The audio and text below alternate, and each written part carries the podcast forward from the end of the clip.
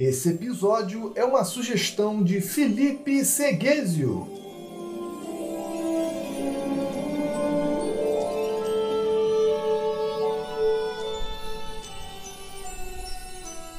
As crianças viam um mundo mágico nas animações sem cores dos anos 20, onde personagens silenciosos contavam histórias cativando a imaginação. Olhos brilharam com um universo de cores e vozes ao descobrir animações coloridas com dublagem, testemunhando um espetáculo visual e auditivo pela primeira vez. Animações contemporâneas transcendem fronteiras, envolvendo crianças e adultos em narrativas complexas, dos dramas emocionais às comédias satíricas. Como o Walt Disney revolucionou o cinema. Eu sou o Felipe Sampaio. Eu sou o Bruno Campos. E eu sou o Leandro Ribeiro. Bem-vindos ao Resenha Épica!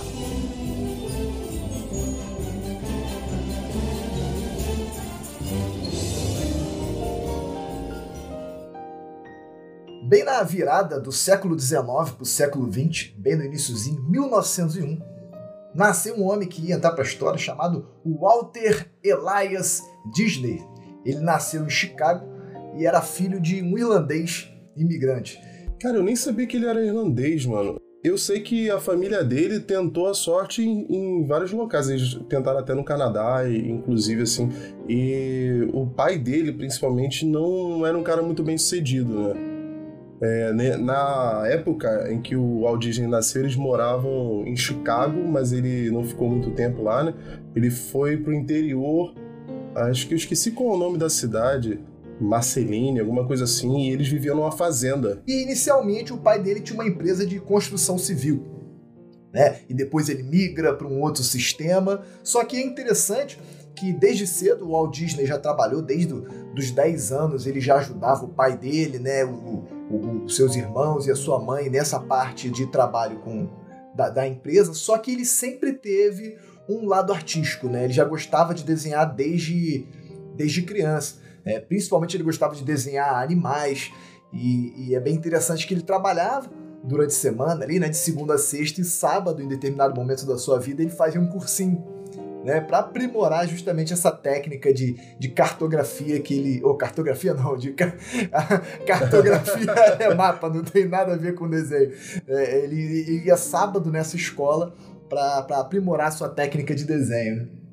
E no Missouri, como, como eu falei, que foi um dos locais que ele morou, é, ele gostava tanto de fazer desenho que ele até chegou a vender é, é, algumas ilustrações ali para comércios locais, né? principalmente como forma de, de, propaganda, de anúncios pequenos ali, menores, só que acabava que todo esse dinheiro ia, ia para o pai dele.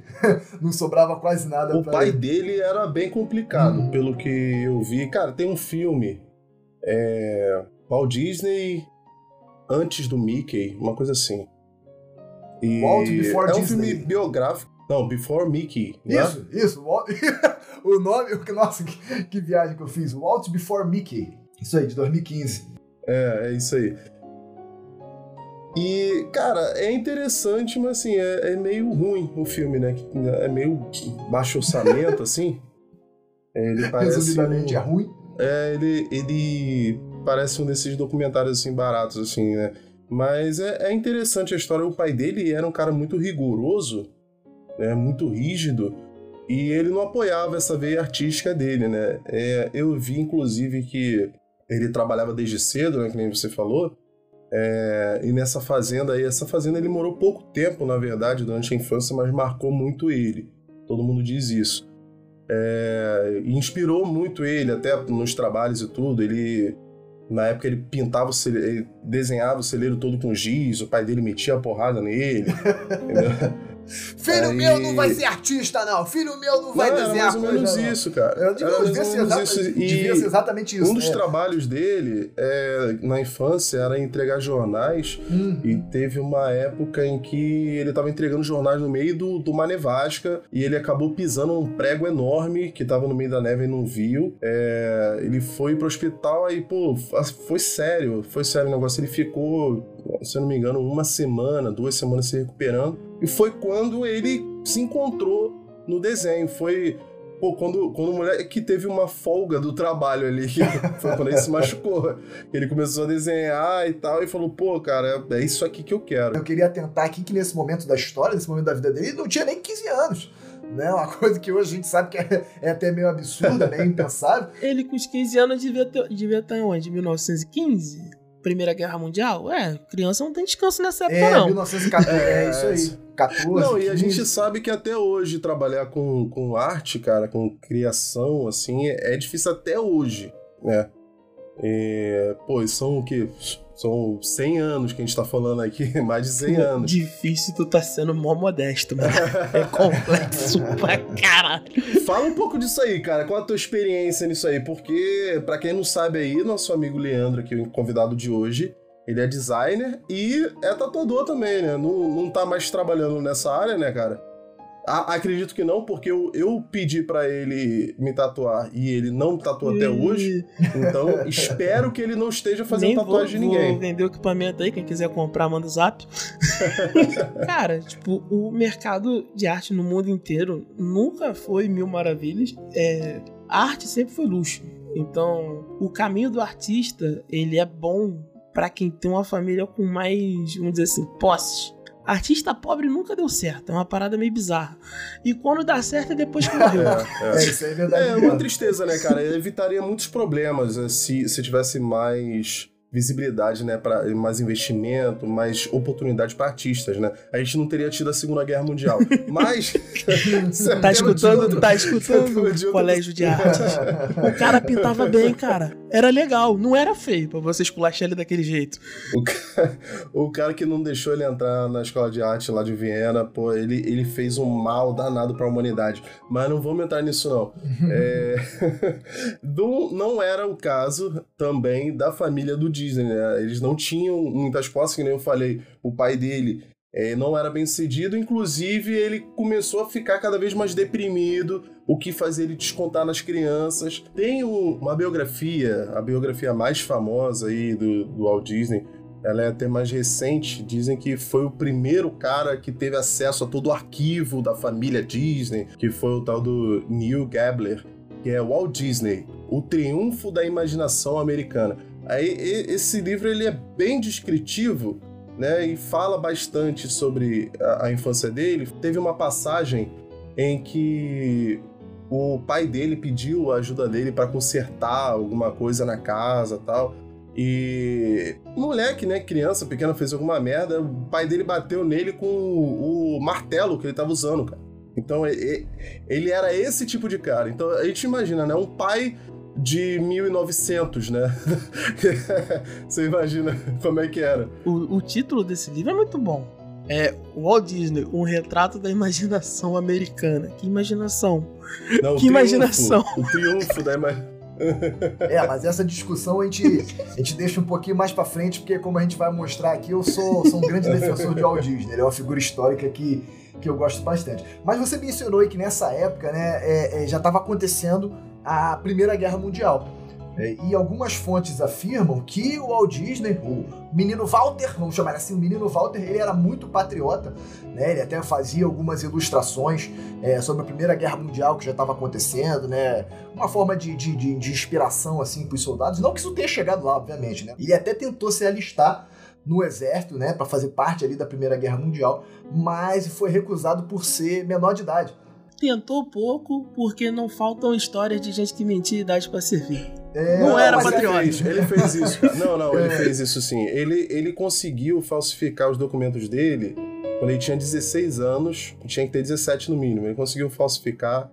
No início, os pais dele não estavam deixando, aí ele passou um tempo tentando. Aí, quando os pais deixaram, ele falsificou, ele se alistou, só que ele chegou no final da guerra. É, não, e ele foi e ele foi servindo pela Cruz Vermelha, né? Ele principalmente ele, ele ficou como motorista de, de ambulância né, na região da França. E tem até uma foto interessante que eu consegui achar aqui na internet, não é difícil de achar, não. Uma foto dele em frente a uma ambulância em que ele fez uma, uma ilustração, um, um cartunzinho assim de um rosto. Eu não consegui identificar muito bem o que, que era um rosto, mas ele fez na, naquela parte de trás da ambulância, que é uma lona, né? Aquela, aquela viatura militar, e ele fez um desenho. Convido vocês a darem uma olhada aí. Walt Disney e ambulância militar. Ele fez um desenhozinho E aí, e aí registraram isso numa, numa foto, né? E, pô, que pai é esse que não deixa nada, né? Não deixa o cara ser artista, não deixa o cara ser soldado. Pô, essa família queria que ele fosse o quê? A Exatamente, família- Porque a família também não tinha Não, uma. a família queria que ele ficasse lá trabalhando pra A gerar família dinheiro, queria cara. que ele tivesse um dinheiro estável. Ele não queria que ele morresse porque era menos uma É, fonte pô. de renda. Não queria que ele fosse artista porque era menos uma fonte de renda. Ele tinha que estar lá, irmão. É, Mas- parece mas a própria- piada, mas não, é verdade. É, mas É a própria mesmo. família, a própria família dele não tinha uma renda estável.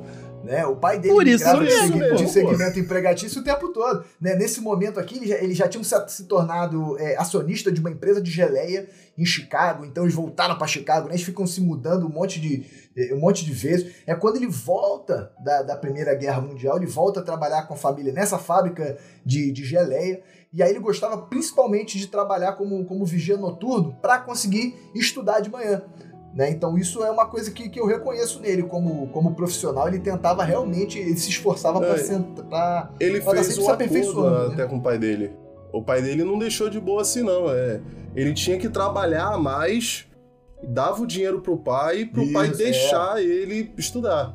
É, inicialmente ele até trabalhou como assistente de, de escritório, aí era no, no período noturno, no período diurno, né? E aí foi justamente isso que você falou, foi um acordo com o pai, ele ficou mais na parte de, de vigia noturno da empresa para ele poder estudar de manhã. E aí finalmente, com 19 anos só, ele consegue começar a trabalhar, com, né? Começa a caminhar nesse segmento artístico, né?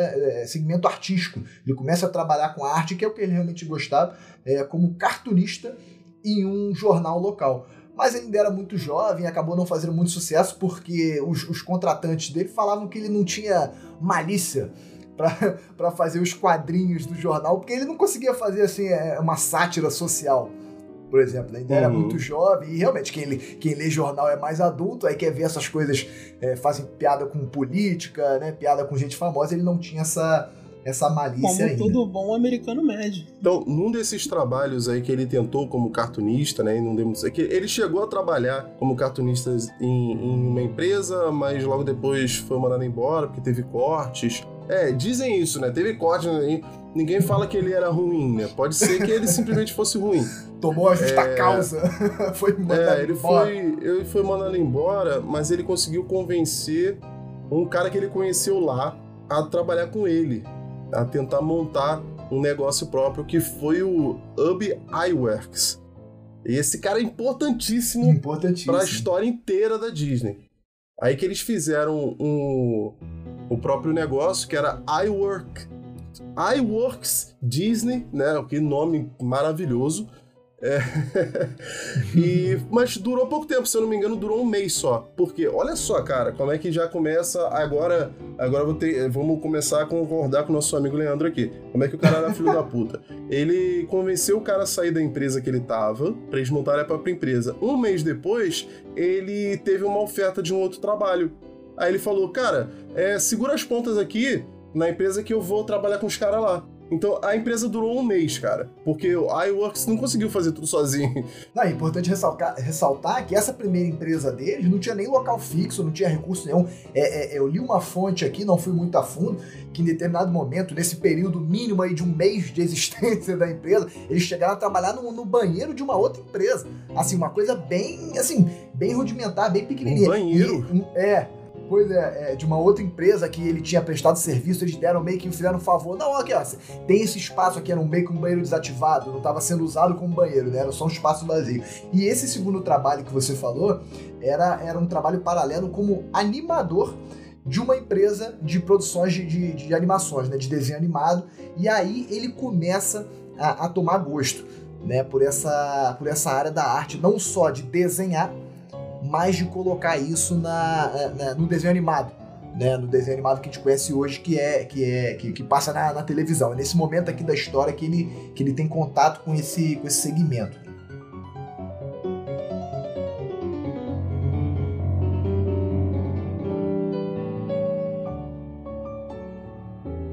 Foi nessa época aí que ele começou a se interessar, principalmente por conta de uns desenhos animados que já existiam na época, como por exemplo Out of the Inkwell, que ficou muito conhecido aí na época, né, porque era bem inovador.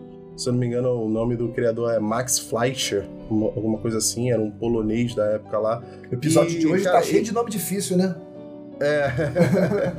e esse esse cara, ele é muito famoso que ele fazia, é, a empresa dele fazia as animações antigonas, é, o Gato Félix, Gato Félix é, Popeye, é. é Betty Boop, é, Coco the Clown. Nessa época, essa era a época do Coco the Clown, vocês já devem ter visto essa animação preta e branca de um palhaço né? Um palhaço até que tem uma aparência meio triste e tal. É, é bem interessante porque esse pessoal nessa época aí começaram a usar é, aqueles efeitos onde apareciam pessoas, entendeu? Apareciam filmagens live action é, intercaladas com o desenho. Nessa época já tinha, entendeu?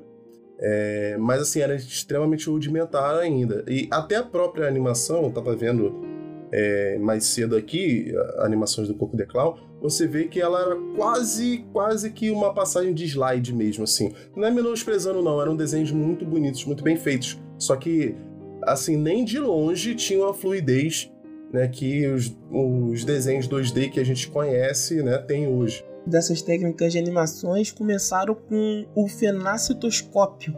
Ó, é um outro aí, mais um aí para o Clube das Palavras Difíceis, junto com o nome do amigo. Uhum. É, é basicamente como se fosse uma sequência de slides alinhadas num, num, num círculozinho, enquanto passa uma, uma luz. Aí causa uma ilusão de ótica de movimento. É, o fenastoscópio funcionava a partir de 10 slidezinhos pequenos de alguma movimentação. Ah, não, tô ligado o que você tá falando. Isso era tipo um brinquedo na época que tinha. Não, mas o que eu tô falando não, era animação mesmo. Então, mas eles usaram o, o cenacitoscópio, depois eles começaram a fazer a, a fotografia sequencial, que foi o primeiro passo do cinema. Ele pensou, hum. e se eu fizer com um filme de cinema um desenho? Entendeu? Só que como a, a, o filme inicial, acho se eu não me engano, eram 16, 17 frames no começo, o, eles usaram a técnica do fenacitoscópio, que eram só 10, 12, para dar menos trabalho mas a ilusão de ótica funcionava. Se você apagasse alguma linha, colocasse ela em outro lugar, o cérebro da pessoa Não, completa. Era muito trabalhoso. É, também. A animação é trabalhoso. E você mencionou aí essa técnica de mesclar é, é uma pessoa real, uma pessoa física, né, um ator é, e, e, o, e, o, desenho. Uma das tentativas de Walt Disney foi justamente uma versão de Alice nos Países das Maravilhas em que ele contratou uma menininha, ela aparece, é fácil se vocês jogarem no Google aí, vocês vão ver, realmente é, é, é a imagem da pessoa e, é, e os desenhos em volta, os bichinhos, né? E tinha um dos bichinhos que era um gato, uma raposa, um, um felino chamado Július que era uma tentativa de, de fazer um, um, gato Félix, que já era, não era dele, o gato Félix, né? Só que já, já era, um desenho que já era famoso. Aí ele colocou esse gato Július, felino Július, não sei exatamente o que, que é, o felino Július, que era, mas não teve, obviamente, não teve tanto sucesso quanto, quanto o gato Félix, que eu acho muito maneiro. Gato Félix, né? Ele que tem aquela bolsa infinita lá, que ele guarda tudo. Isso, tem desenho isso. até, quando eu era, quando eu era criança ainda tinha ainda tinha desenho do, do, do Gato Félix. Então, mas o, o, Walt Disney, nessa primeira empresa dele, ele se destacou quando ele teve essa, a sacada de usar a rotoscopia para facilitar a animação. Porque o que, que era a rotoscopia? Você pegava um frame em cima de um frame que já existe e desenha em cima, o, utilizando o movimento do ator real. Só que os artistas odeiam essa técnica. Eles falam que é coisa de gente que não sabe desenhar. Peraí, odeiam ou odiavam? Odeio, a, a, até hoje. Até hoje Rotoscopia é odiado até hoje. Rotoscopia foi usado durante toda a vida dele, né? Então, até hoje é utilizado rotoscopia em algumas coisas da Disney. É o padrão da empresa. É que é, é, literalmente você filmar a pessoa atuando ali, né? E depois você ir desenhando por cima os artistas falam que cessa a liberdade de criação que eles têm, que não dá para fazer muita coisa, que eles ficam muito fixados pelo o que o humano consegue fazer. E, tipo assim, na animação você consegue extrapolar, você consegue botar a cara do bicho gigantesco, fazer a, uhum. o famoso Toon Force, né? Pô, uhum. É que era o. Esticar e, o braço, é, né? Essas coisas assim é, que a gente vem Exatamente. Desenho. É, por exemplo, tipo, animação. Já pensou o One Piece em rotoscopia? Nossa! Pô, Mas eu tenho que falar aqui que tem muita obra de rotoscopia que eu, que eu acho maneiríssima. Cara, tem é, Senhor dos Anéis, e o Hobbit em rotoscopia, antiguíssima aí do, da década de 70, se não me engano, um é de 78, hum, outro é de 74. É verdade, tem o desenho, é mesmo. Eu tinha esquecido é, disso. E é maneiro, tá? Eu acho maneiro. Pra época, nossa, ah, maneiríssimo. Eu não, eu não vou me atrever a falar disso, que eu sou o tipo de ser humano que não gosta de coisa muito velha. Então. ah, que isso, cara. Que isso. Porra, Pô, então, tu tá falando. É, termina aqui o episódio. Eu sou o Zenial da, da gravação, entendeu? Porra, três. Não, peraí, não, peraí, peraí. Eu vou ter que me posicionar aqui. Três historiadores. Você tá no lugar errado, infelizmente. Três cara. historiadores gravando um podcast e você fala que tu não gosta de coisa velha? Porra, não, não, não, não, não. Tem uma diferença entre você gostar de descobrir coisas velhas ah. e você gostar de filme velho. São coisas ah, diferentes. Não, você está sendo controverso aqui. Mas, mais voltando aqui ao, ao Walt Disney, né? Um dos primeiros grandes sucessos dele foi o Coelho Osvaldo. Esse que hoje em dia não é tão famoso, né? Se você perguntar pra criançada hoje em dia, ah, quem é o Coelho Osvaldo? A criançada não, não, não vai saber. Né? E isso foi, foi é. um contrato entre o Walt Disney e a empresa Universal Pictures. Né, que era justamente para fazer um curta-metragem com esse coelho. Né? Convido vocês a jogarem no Google aí também, vocês vão ver que tem é, é, bastante icônico, tem bastante das características do desenho do Walt Disney, né? E já teve logo de início, ele, ele fez sucesso, mas teve logo de início ali uma é, é, um desacordo jurídico, vamos colocar assim, porque... Sim, sim, é... porque esse aí a gente vê claramente mais uma tentativa de emular o sucesso do Gato Félix, né? É, era, era muito parecido. O Gato Félix, para quem não conhece, e, assim, eu, eu acredito que até quem não viu o desenho conhece a aparência dele, né? Ele é, ele é um daqueles personagens que ficaram maiores, que a sua aparência ficou maior do que a própria obra, né? É, é igual a Gatia Marie. Uhum. Cara, quantas pessoas você conhece que viram os aristocratos? O, ninguém viu esse desenho, o, assim, pessoal da, da né, os Zenials aí, né?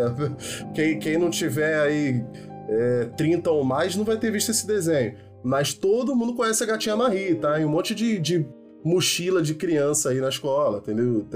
O ursinho Pooh, né? Que na nossa época era Puff, né? É mesmo? O ursinho Pooh tá em todo lugar aí. É, tem, Hello né? Kitty também. É, é, um, é um símbolo, é um símbolo, né?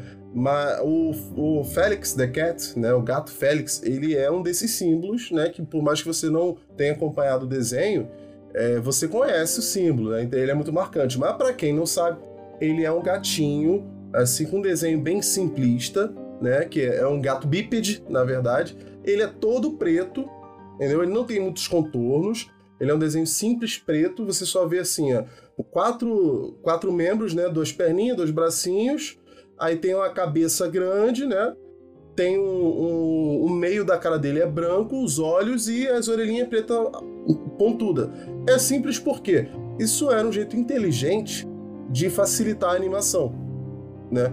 É, é, um desenho muito simples, muito mais simples de se animar do que, sei lá, você fazer um, um, desenho realista de um gato ou de uma pessoa, ou sei lá o que for. Então eles, é, já na, na sua outra empresa, né, que eles tiveram várias empresas, ele, a gente não falou aqui, mas ele faliu três vezes antes dos 23 anos, né? Mas ele fez esse... Ele vai ter outros é, recordes também. recordes bons. Ele... Ele e esse amigo dele, o que tem um nome esquisitíssimo, é, o Ub iWorks, é, eles fizeram esse desenho que tinha essas mesmas características, era também um bichinho simples, uhum. é, formas arredondadas, quatro membros, né, a carinha preta Sim. com, com um focinho branco, pá, os olhinhos e duas orelhas compridas. Ele é basicamente o Gato Félix.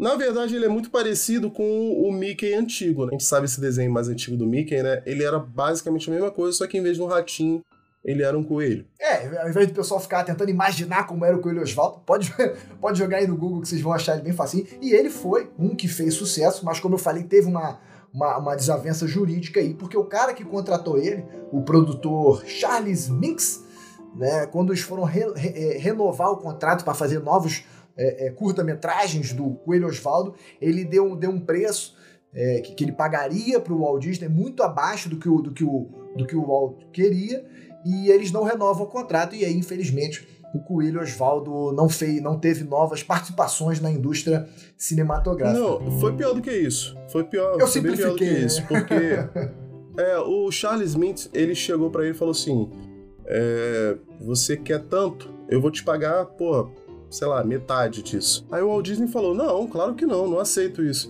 Ele, tá bom, você que sabe, problema seu. É, só que, pelo contrato, o personagem é meu, você não pode fazer nada com ele, tá? E outra coisa, eu tô contratando seus animadores. Eles vão trabalhar pra mim, então a gente vai com- continuar o projeto com ou sem você. Isso, isso aí. E assim, O cara foi, foi uma perda muito grande pra ele. Foi uma perda muito grande pra ele porque ele ficou sem a mão de obra que ele precisava, né? Mas também foi muito duro pra ele perder esse personagem, o Oswald.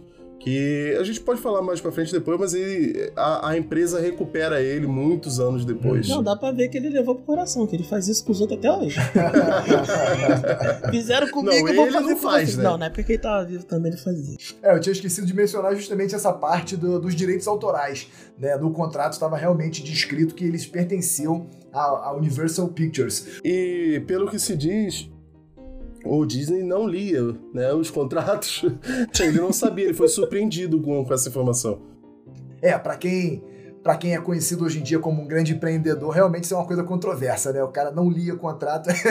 é no mínimo, tu fica assim, pô, peraí, cara, deu esse mole. O velho golpe do não ler o contrato, porra, tu vai cair nessa mesmo, não é. Logo, logo com a Universal, que já era famosa por pegar inte- é, propriedade intelectual e guardar pra si as sete chaves. Cara, o Walt Disney seria aquele cara que iria cair no golpe do sequestro por telefone. É. Ele com certeza ia cair. Pô, Com certeza. Eu era pra eu ser um golpista na época do Walt Disney, arrancar muito dinheiro dele.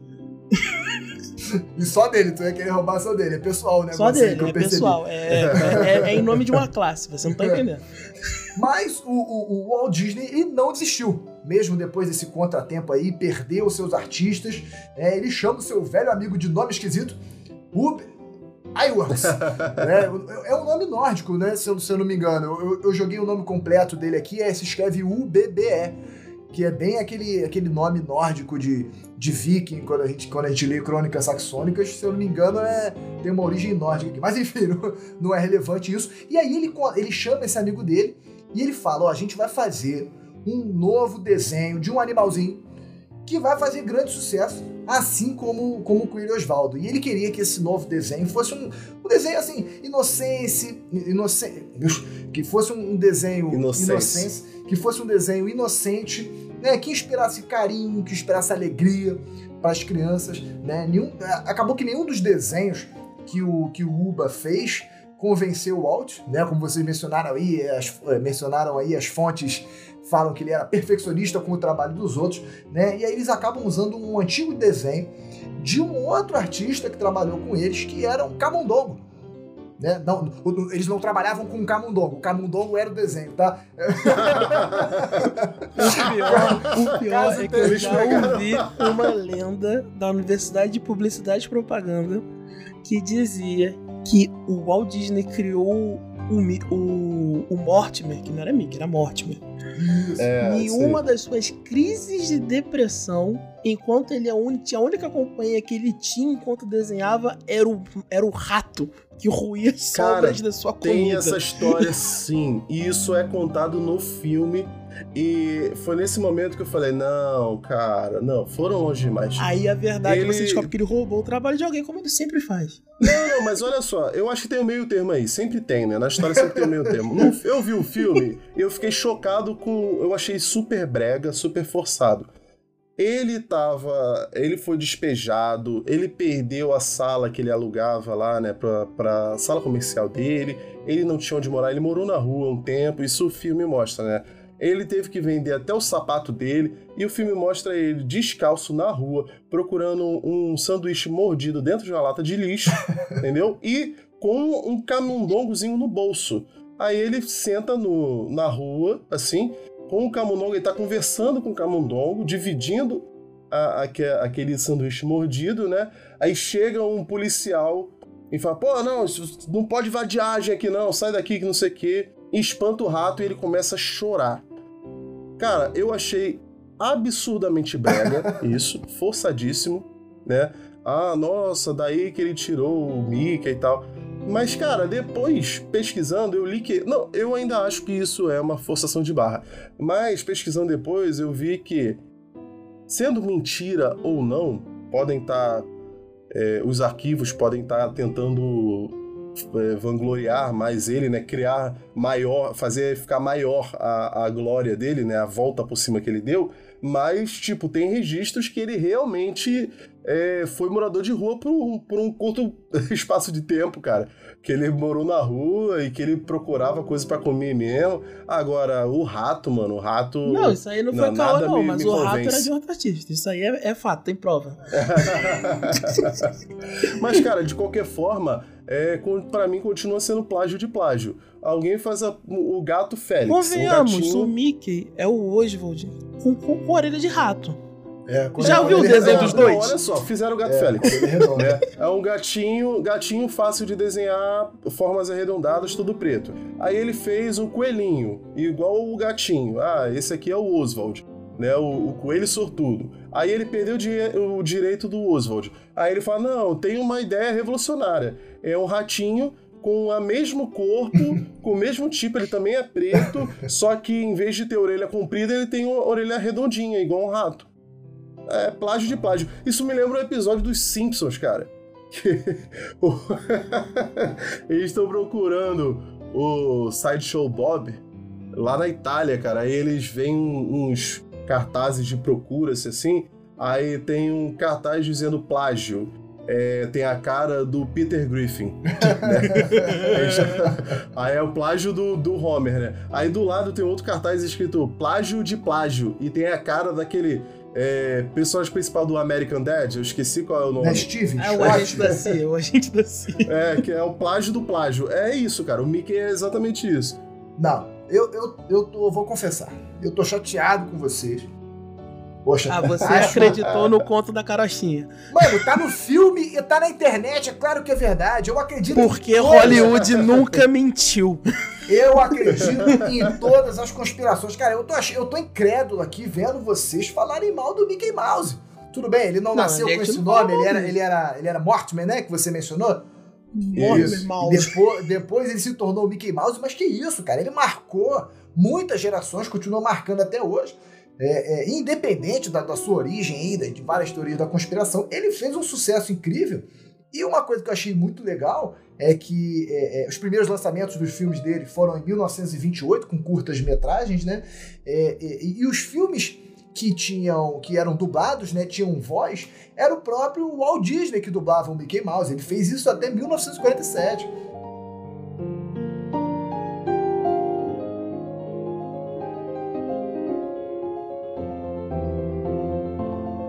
Que levantou o Mickey mesmo aí uhum. nessa época foi realmente uma coisa inovadora. A gente tá só malhando o cara aqui, mas eu quero deixar claro Porque é gostoso. que... eu quero deixar claro que é, é impossível para mim, né, eu não posso falar por todos, mas é impossível para mim não dar é, a devida importância para toda a trajetória da Disney. Agora, é, independentemente da, da índole né, do Disney e do, dos seus associados ali. Né, eles são muito importantes, sim. Algumas coisas são plagiadas, sim. Ele teve o mérito de outras pessoas, muitas vezes, né? Mas esse personagem, é, o Mickey, é, ele teve algumas alguns curta-metragens, né, que não fizeram tanto sucesso no início, como vocês falaram, ele era o Mortimer, né? Isso. E esse, esse Mortimer, ele é usado depois como um outro personagem, ele é um rival do Mickey, e ele, assim, tem um visual mais bruto, né? Assim, ele parece mesmo um encrenqueiro, né? Mas o Mickey, ele fica famoso na sua aparição é, em um curta chamado Steamboat Willie. Mas por que, que que foi revolucionário aí? Cara, nessa época aí, é, as animações elas tinham áudio, mas era assim, fazia essa animação e botava um áudio gravado por cima para tocar, entendeu? Não era uma dublagem, sim, sim. não era um áudio sincronizado, entendeu? O Steamboat Willie é o primeiro, é a primeira animação com áudio sincronizado. Esse desenho, cara, essa animação, ela ficou extremamente famosa justamente pela sincronização, inclusive o Mickey tá subiando.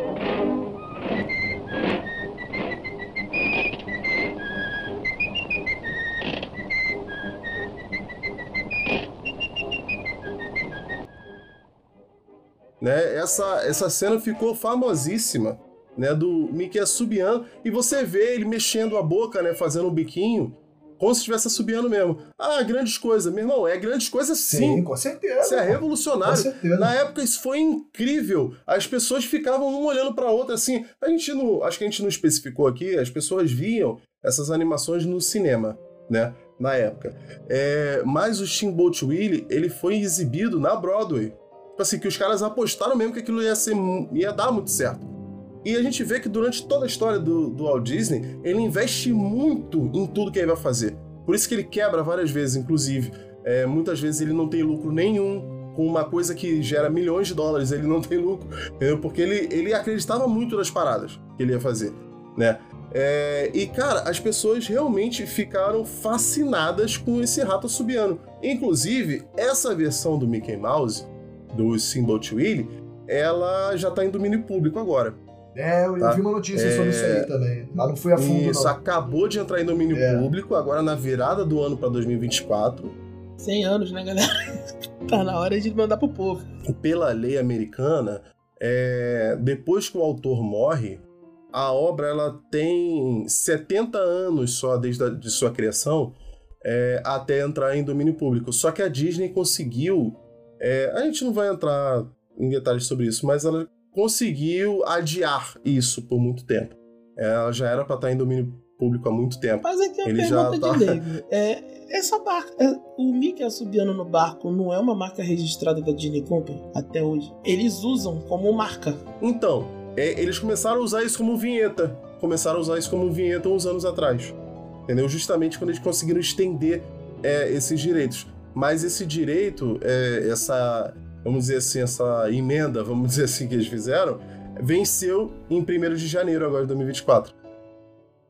Entendeu? Não é mais deles. Inclusive, já foi anunciado dois filmes de terror com esse Mickey. Assim como fizeram com o, o, o Simple, né? O Winnie the Pooh, né? Em, em inglês. Que filme horroroso. Fizeram esse filme ridículo aí, né? Porque justamente porque entrou em domínio público, agora a vez do Mickey. Os caras gravaram os filmes, dois, duas empresas diferentes gravaram o filme e estavam esperando só ven- vencer essa decisão judicial aí para ele entrar em domínio público e já vão lançar. Já, ela foi os filmes foram anunciados em 1 de janeiro. É nesse momento que a Disney olha pra Cal Arts, que é uma das principais escolas de cinema de Los Angeles e de arte, que tem um setor que eles financiaram do zero, e fala assim: por que, que eu botei dinheiro nisso? Por quê? Enquanto você tava falando aí dessa questão do, do filme de terror, eu joguei aqui e, e realmente tem um trailer aqui, ó. Mickey Mouse Trap Film Teaser Trailer 2024, né? Então, e aí tem uma pessoa aqui aparentemente vestida, uma coisa É. bem assustadora mesmo. Achei interessantíssimo isso aqui. Mas o fato é, agora vou voltando pra história, o fato é que, independente da origem, é, é, o Mickey Mouse fez muito sucesso e depois dele foi um lançamento, né, uma sequência de lançamento de sucesso, um, um atrás do outro. A exemplo do filme Flowers and Trees, né, Flores e Árvores, e também depois o filme dos Três Porquinhos, que eram filmes que eram totalmente coloridos.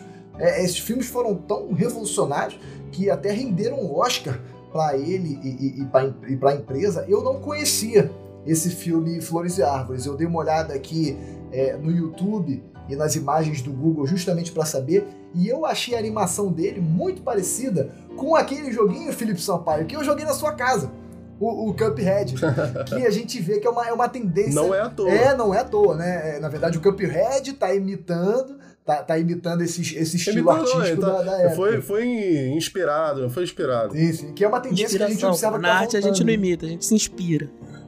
Só não pode se inspirar mais de 70%.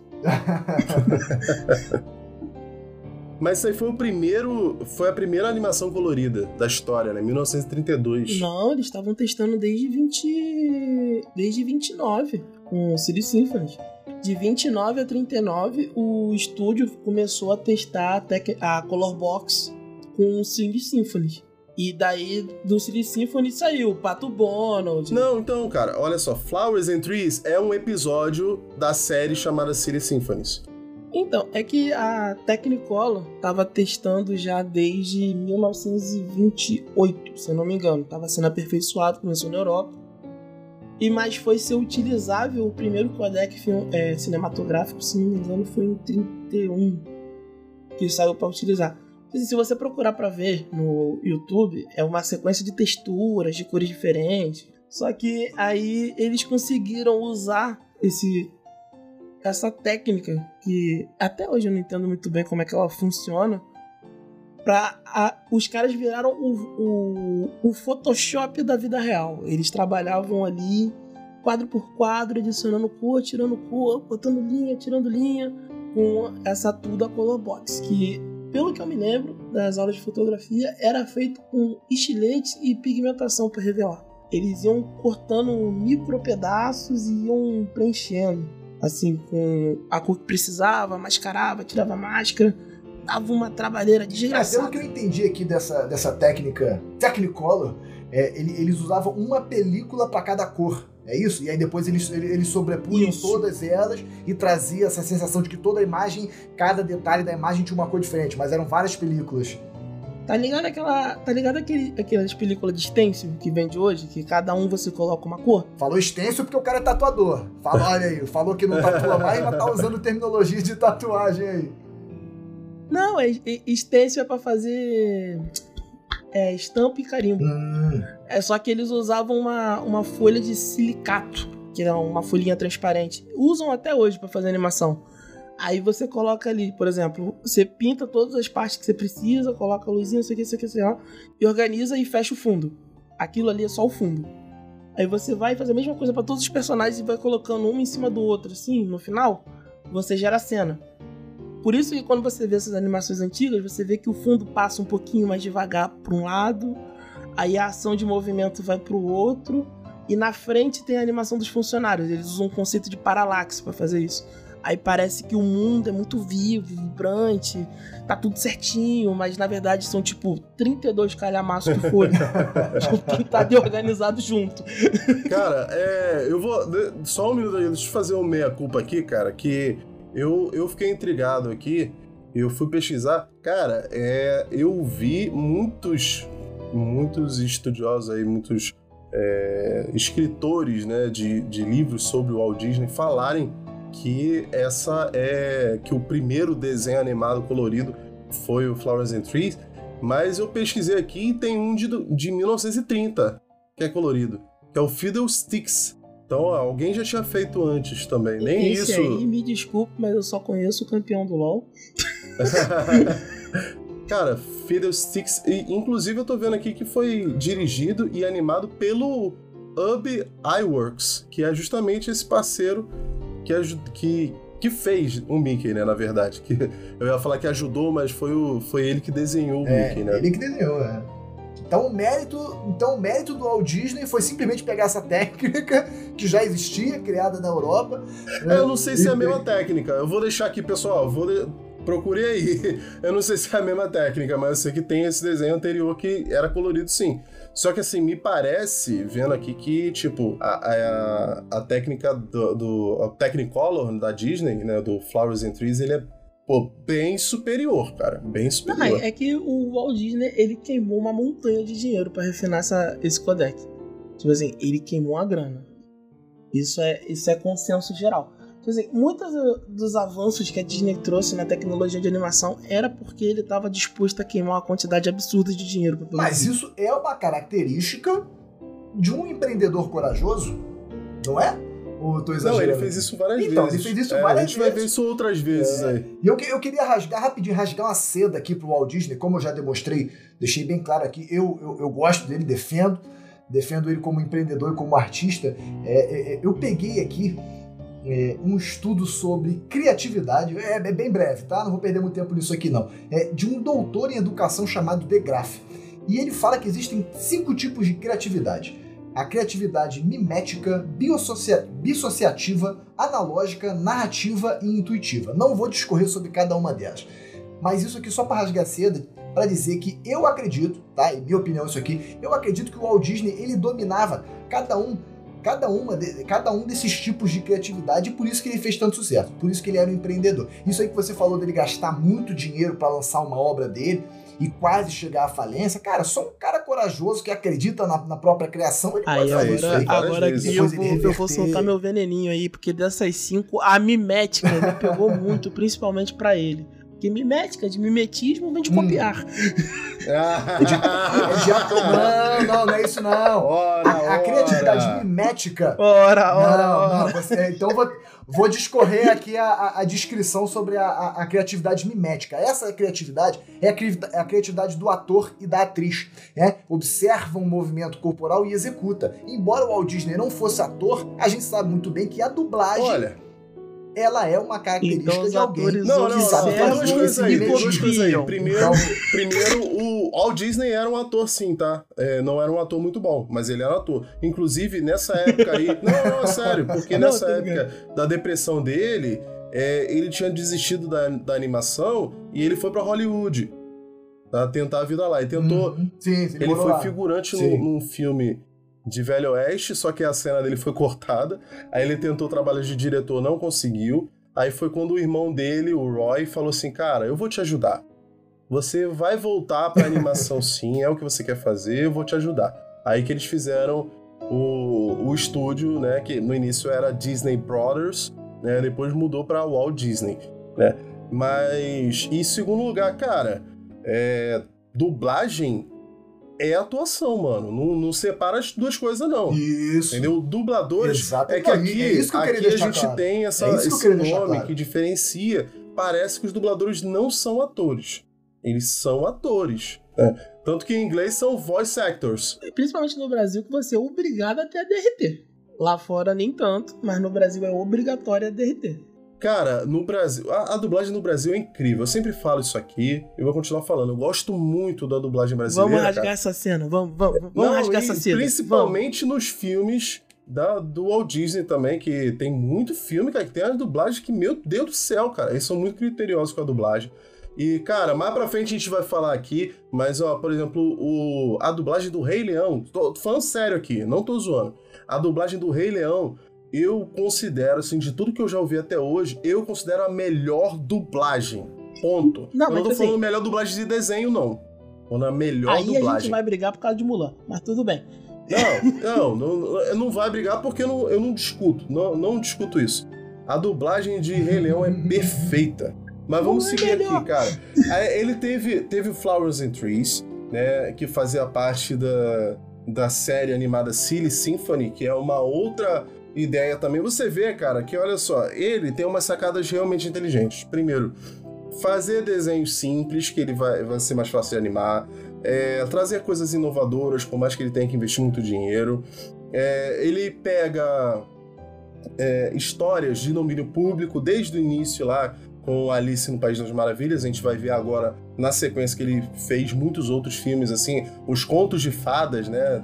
Da Disney começaram com isso, porque ele gastaria menos dinheiro, né? É, porque não precisa pagar direitos autorais. E, cara, ele, outra sacada também, cara, foi a música. Ele focou muito na música nos seus desenhos. Ele, que não era fã de musicais, se você reparar, é, enquanto o Walt Disney era vivo, não tinha musical da Disney, tinha. Todos eles tinham uma atenção muito grande ao, às músicas, mas não se fazia musicais. Vocês já repararam isso? Não tinha musicais da Disney. Hum, É. Faz sentido. É, São coisas diferentes, agora mas assim, você ele- falou aí, ele- tem uma diferençazinha Tem, ali. muito grande, pô. É, inclusive, cara, é um filme que ficou muito marcado é, por todos esses fatores, né? Pô, é, história de domínio público, é, a- a as cores e o- a trilha sonora foi Os Três Porquinhos, que foi o sucesso ali subsequente dele, né, em 1933, que é descrito por alguns historiadores como o curta de animação de maior sucesso de todos os tempos. Tem até uma uma curiosidade interessante que ele esse curta ficou tanto tempo no cinema que eles por um tempo eles começaram a desenhar uma propaganda, um banner assim de propaganda com um porquinho que ia crescendo a barba. A cada semana que eles exibiam, eles aumentavam a barba, desenhavam uma barba maior no porquinho que ele nunca conseguia sair do cinema. maneiro. Cara, mas pô, Três Porquinhos é muito maneiro, que é, é, além da qualidade, né, do desenvolvimento, da qualidade gráfica ali da época, ainda passa uma mensagem. Quer né? ver eu ativar tua memória agora? Esse Quero desenho ver. é de 1933. Uhum. 33.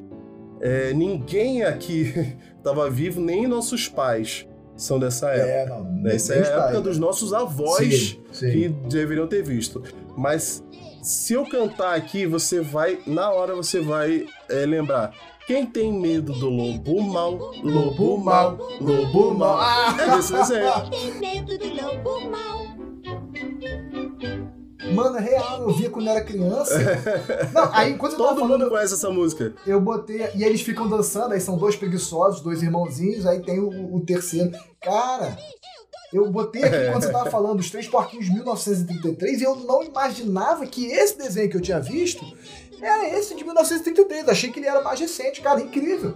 Foda, né? Não, peraí, eu vou pesquisar isso. Aí, não é ah, que a cena de um, um, dos irmãos, do que tá de, de avental, avental, não, de macacão no piano e os outros dois dançando do lado. Cara, realmente Não, incrível. A música passou a ser muito importante, principalmente nessa Mano, eu vi isso, que bizarro.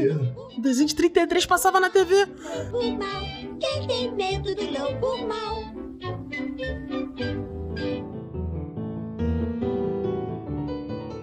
Aí, depois disso, a gente entra na era de ouro da animação, cara. Na sequência, que os estúdios Disney realmente revolucionam a animação no mundo né, que eles conseguem lançar é, em 1937 Branca de Neve e os Sete Anões, que foi o primeiro longa-metragem animado da história. E colorido, e com música, né? Como a gente está é. falando. Ou aqui. talvez não também, né? Agora eu vou duvidar de tudo. talvez tenha, é só talvez tenha tido outro aí antes. De sucesso foi o primeiro. De sucesso, é. De sucesso é, um é, bom separador. Não, ou então é um dos primeiros. Cara, eu odeio essa. É, eu odeio essa expressão. Um dos primeiros. Um dos. Pô, isso não quer dizer nada, mano. tipo assim, pode ser um dos 150. Aí, aí fala mal da, da, minha linha de salvatória editorial, não, quando eu tô na faculdade, por favor. Um dos primeiros. Um, dois. Nunca vai estar errado assim. Mas, cara, a, a Branca de Neve ela também usava rotoscopia, Sim. né? Atores foram filmados ali e tal para fazer os movimentos. Foi eh, seguindo essa mesma história, né? Pegaram uma história de domínio público, né? É, e inclusive ele teve que convencer o pessoal. Dizem, né? Diz a, a biografia dele que é, o pessoal falou assim: que um, mais de uma hora? Você tá maluco, cara. Os desenhos eram 3, 4 minutos, pô. Isso aí passava antes dos filmes no, no cinema. Mas será que as pessoas iriam no cinema para ver a animação? Não, que isso. A animação, cara, passava igual o trailer passa hoje, entendeu? Era se passava antes de começar o filme, né? Aí ele, só que ele teve essa sacada quando ele foi no cinema, né? E ele viu que tinha na época uma coisa chamada Clube do Mickey, né? A gente viu isso até na nossa infância é, tiveram várias é, animações, né, várias, várias séries de animação chamadas né, o Clube do Mickey, onde passavam vários desenhos. E isso começou nessa época. O Clube do Mickey era uma sessão especial do cinema. Quando eles não tinham filme nenhum para passar, eles reuniam esses vários filmes antigos hum. E passavam em sequência. Era o Coringa. Entendeu? aí, é, aí ele falou assim, cara, um dia desse eu fui no cinema, né? Entrei lá para assistir junto com o pessoal. Primeiro, a primeira coisa que ele percebeu, não tinha só criança, né? E ele ficou espantado que os desenhos passaram por uma hora e as pessoas, ninguém levantou. As pessoas ficaram ali assistindo o desenho. Então ele falou assim: não, eles realmente vieram para assistir isso aqui. Então eu vou fazer um desenho de uma hora. ele acabou fazendo um de uma hora e 23 minutos, né? E ele teve que convencer o pessoal, o, o irmão dele, o Roy, principalmente, né? Que era o cara do financeiro, e, cara, dizem até que ele, para convencer o pessoal, ele botou um tablado assim é, na sala de animação, subiu e começou a contar a história inteira da Branca de Neve. Inteira. aí o cara falou assim: ah, acontece isso. E começou a falar pros, pros caras: acontece isso assim, aí a gente vai desenhar desse jeito, blá. E todo mundo já de saco cheio, já olhando pra cara dele, cara. Aí os caras, pô, meu irmão, ah, você que sabe, cara. E, e, todo mundo falando que era uma péssima todo ideia. Todo mundo, Não, a gente vai fazer, os vai fazer. animadores que estavam horrorizados com a ideia de fazer uma animação de uma hora em rotoscopia. É. Não, é sério isso. Ele demorou, Sim, se não me engano, a gente aprendeu isso. Ele demorou papo de quatro meses pra convencer os caras de que era viável. Sim, cara, o financeiro também. Os nove velhos, que são os primeiros animadores dele, que são. Só tem lenda da animação ali dentro. Os caras falaram: não, você é maluco, é impossível. E todos eles começaram a fazer conta e falando: tipo assim, milhões de frames pra desenhar, você é retardado. não vai acontecer. Isso só prova aquilo que eu falei, que o Walt Disney era um cara visionário. E no caso aqui da, do filme da Branca de Neve, se enquadra muito bem naquilo que a gente falou, que ele estava disposto a entregar tudo para um projeto que ele acreditava muito, né? Algumas fontes afirmam que esse custo, essa produção de milhões de frames aí, como o Leandro mencionou, poderia custar até meio milhão de Naquela dólares. época. Na época, né? Ele chega, ele, é, Não, ele chegou. Foi um milhão e meio, cara, que ele Não, gastou. então, o- o- o- exatamente. Meio, milhão, foi só produção de Me- frame. É, meio milhão foi o que eles calcularam que seria gasto. Né, ali na. na oxe, como é, como é que chama? Na, na na viabilidade da coisa. E ao fim do projeto, que durou anos aí pra ficar pronto, chegou ao custo de um, vi- é, um, um e meio milhão. Um e meio milhão? Um e meio milhão. Um Acho que milhão e meio. milhão. É um meio milhão. É, é, É. E ele fez até empréstimo. Um milhão e meio. conseguir- Um milhão e meio, é, é mais fácil. E ele chegou até a fazer empréstimo. Muitas pessoas, principalmente essa galera que não estava acreditando muito nessa ideia, nessa proposta, pensavam que esse seria o fim da empresa. Porque estavam apostando Não, se, ele, tudo se, não, se não fosse um sucesso extraordinário, Sim, como ele estava imaginando, seria. Cara, nessa época aí, o Disney vendeu a aliança, hipotecou a casa, É, ele botou tudo, aí, cara. Foi peladão Tudo, pra... a vida pra- dele toda. E outra coisa, nessa época, ele mandou animadores para fazer cursos de, de animação, cursos de arte. Eles mandaram a, a- é, ele mandou o pessoal para Schwanart Art Institute. O que, francês? Isso? É, pra, é, eu acho que é, cara, né? mas é, é na Califórnia, então eu não entendi. Era Mas, o nome da, da Cal Arts antes de virar Caltech Cal Arts. Ah, que bom que eles É mudaram. porque mudou pra Universidade da Califórnia, acharam mais fácil. Eles muda- ele mandou os caras fazer curso e tal. Foi nessa época que foi inventado a câmera de É, multiplano um adendo também. Eles não foram fazer curso, eles foram dar aula pros animadores que eles tinham que contratar mais. Eles criaram a escola de animação da Caltech pra ensinar todos os animadores pra desenvolver a Branca de Neve. Eles contratavam os animadores, mandavam pra Caltech. Só que na Caltech, quem tava dando aula eram os nove animadores da Disney. Ah, sim, é. Entendi, entendi. Então, tipo assim, eles ficaram recebendo durante um tempo pra aprender a fazer a técnica que os caras queriam pra trabalhar pra ele. É engraçado que esse filme, esse projeto, era chamado de A Loucura do Disney. É, tá certo também. É, é, eu Ninguém acreditava que ia dar certo isso. O irmão dele chega, tem na biografia, fala isso, que o irmão dele fala assim, cara, você tem certeza? Você vai apostar tudo? Eu não tenho certeza. Ele fala, olha, você vai ter que convencer eles, porque todo mundo aqui vai trabalhar muito mais e vai ganhar muito menos pra gente conseguir fazer isso. Que motivacional, né? Pra você ter uma ideia, a primeira parte de Branca de Neve teve 397 mil frames. a Caralho, segunda cara. parte tem 392 mil frames.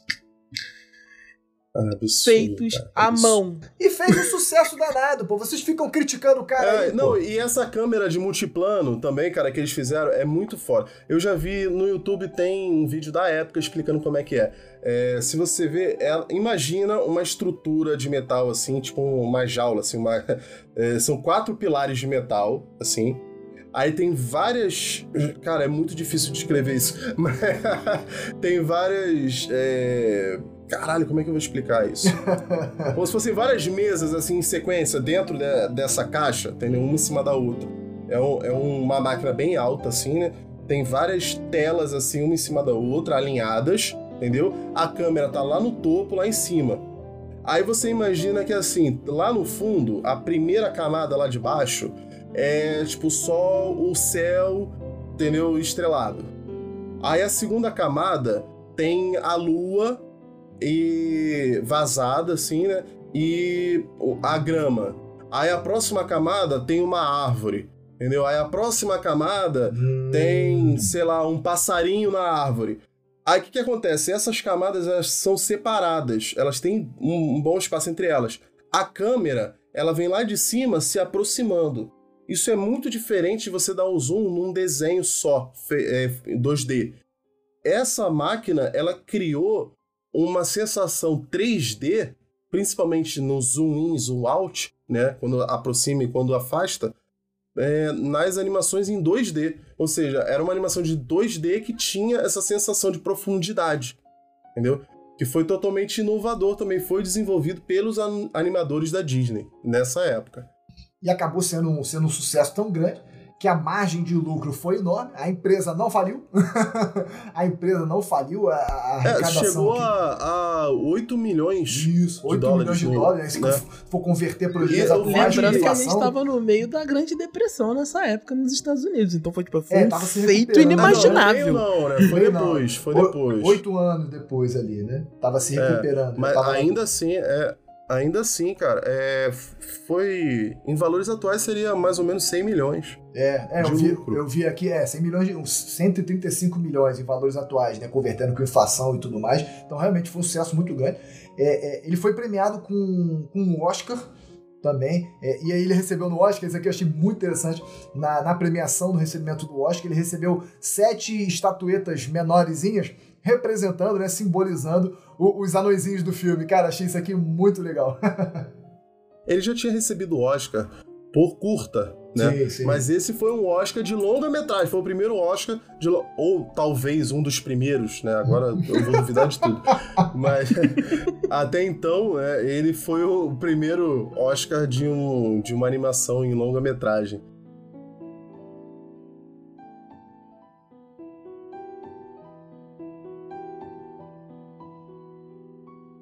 E depois veio Pinóquio, né?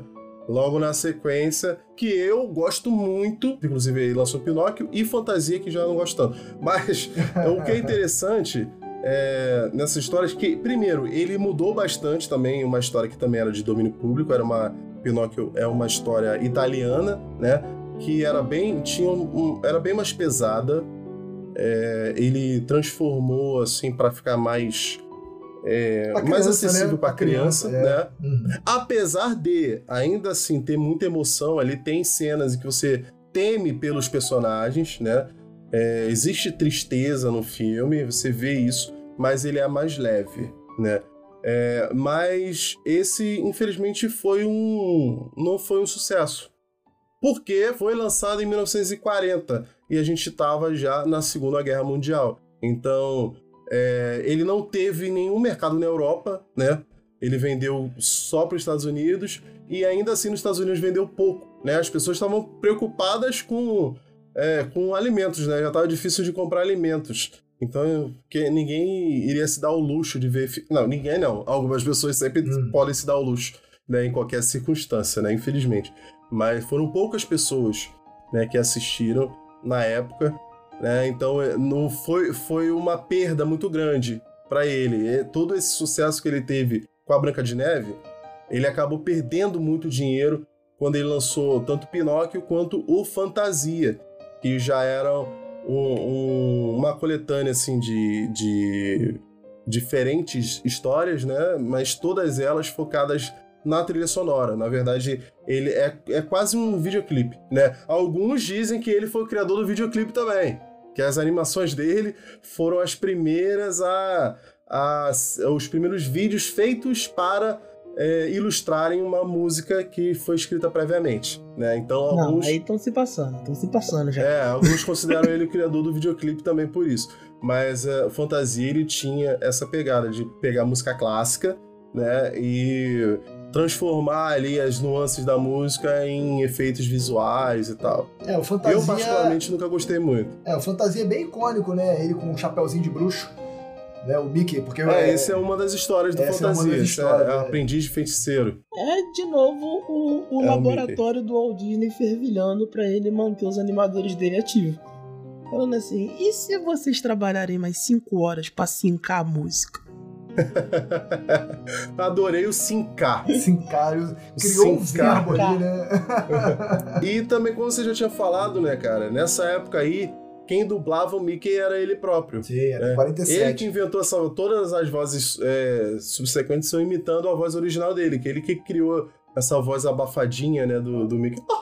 Que, que, inclusive, hoje isso gerou o maior problema da história da Disney, que para dublar o Mickey tem que passar por, pelo processo mais rigoroso da empresa. Que no Brasil hoje é só o Guilherme Briggs que dubla, não tem outra pessoa, e para botar outra pessoa no lugar dele, nem ele sabe como é que vão fazer para fazer isso. Porque eles são extremamente bizarros com isso. o Mickey tem que ter exclusividade, mano. Pô, não é assim também não, pô. Aí o personagem icônico desse, simbólico, aí vai ser dublado por um monte de gente. Não, tem que ter um cara só, pô. Igual esses atores, atores famosos aí que tem um dublador oficial. É que o, o Mickey virou alter ego, né, do, do Walt Disney. Não é só porque é simbólico, é, é, é literalmente a empresa. Você tá. É. é. a voz da empresa. É, ele é a voz e a cara da empresa, exatamente. E eu ia, quando, quando o Sampaio tava descrevendo a voz do Mickey, eu ia falar para depois. Não, coloca no fundo aí o som. Aí ele foi lá e imitou perfeitamente. Não vi diferença alguma. Pareceu o Guilherme Briggs aqui. Olha aí. Exatamente. Um que em 1943 ele viu essa problemática que não tinha muito mercado para ele, é, só nos Estados Unidos que ele tinha ele para vender por causa da guerra. A, o governo americano ele conseguiu de alguma forma fazer com que o governo americano é, entregasse as animações dele pro, como forma de entretenimento para os soldados durante a guerra. Que inclusive foi daí que saiu a face do Führer, que é a animação clássica do Pato Donald dando uma tortada na cara do Hitler. Inclusive, acho, assim, vou falar aqui de novo, não gosto do cara, mas foi de bolas de aço fazer isso aí, tá? No meio da guerra. Não, é, é, nessa época aí, cara, no meio da Segunda Guerra, realmente eles estavam se afundando. Porque ninguém ia ver nada que eles fizessem, cara. Não, não tinha como. Não tinha pra onde ir. Eles só tinham o exército comprando o material deles. É. E outra coisa, comprava muito barato, tá? É, eles tiveram que baixar muito o valor. Mas repare bem, repare bem. Você falou aí que ele teve culhão para fazer isso, mas na verdade ele teria que ter culhão para negar. Porque ele não tem dinheiro entrando em caixa. O exército manda ele fazer. Ele fez o que tinha que ser feito, só que ele não botou o Mickey. Mas aí é que eu vou te dar o contraponto. Quem cuidou dessa parte da negociação não foi nem ele, foi o irmão. Porque ele estava no Brasil criando o nosso querido Zé Carioca. Quem estava segurando a pica da empresa falindo nos Estados Unidos era o irmão dele. Ele estava em praias, em praias da Bahia fazendo o Zé Carioca nas aventuras de Itbo de Sr. Sapo. Excelente é, a... contribuição para nós brasileiros. Cara, aí, aí eu tenho que eu tenho que dar o braço a torcer, meu irmão, porque olha só. A gente tá falando da política da boa vizinhança. Quando os Estados Unidos ele morria de medo de duas coisas, e as duas estavam relacionadas à América do Sul. A primeira era a América do Sul se tornar comunista. Uhum. A segunda era a América do Sul se tornar nazista. Meu irmão, a gente tem que pegar esses caras de qualquer jeito. Se a gente não pegar, qualquer um que pegar vai ferrar a gente. Né? Ah, vocês sabem né, que maior, maior concentração de nazistas fora da Alemanha é, era aqui no Brasil e na Argentina, né? Na Argentina Muitos eu nazistas. Até hoje, mas tudo bem. É, ou até hoje na Argentina, com certeza, né? É, talvez tenham na presidência. É, enfim. Falei demais. Enfim, enfim. É... mas aqui, e além disso, né? Lógico, existia esse, esse medo que até hoje, né? Existe esse fantasma do comunismo aqui na, na América do Sul, né? Então eles começaram a fazer é, essa política de boa vizinhança. Né? Não vamos entrar é, no assunto aí de convencer o Brasil a entrar na Segunda Guerra, porque é outro episódio, mas é, esses intercâmbios de, de personalidades famosas, né, que vinham aqui para o Brasil conhecer e tal, faziam parte dessa política, né? E o Walt Disney veio para o Brasil, E foi quando ele veio pro Brasil que ele criou o Zé Carioca. Aí eu tenho que admitir que, cara, o Zé Carioca é demais, mano. Ele é muito maneiro. Cara, eu adorava aqueles desenhos. Tem o desenho. Cara, eu sei que são dois. Tem o... os bons companheiros, né? Que é o Donald, o Zé Carioca e eu acho que é Pantito, que é um galo mexicano, não é?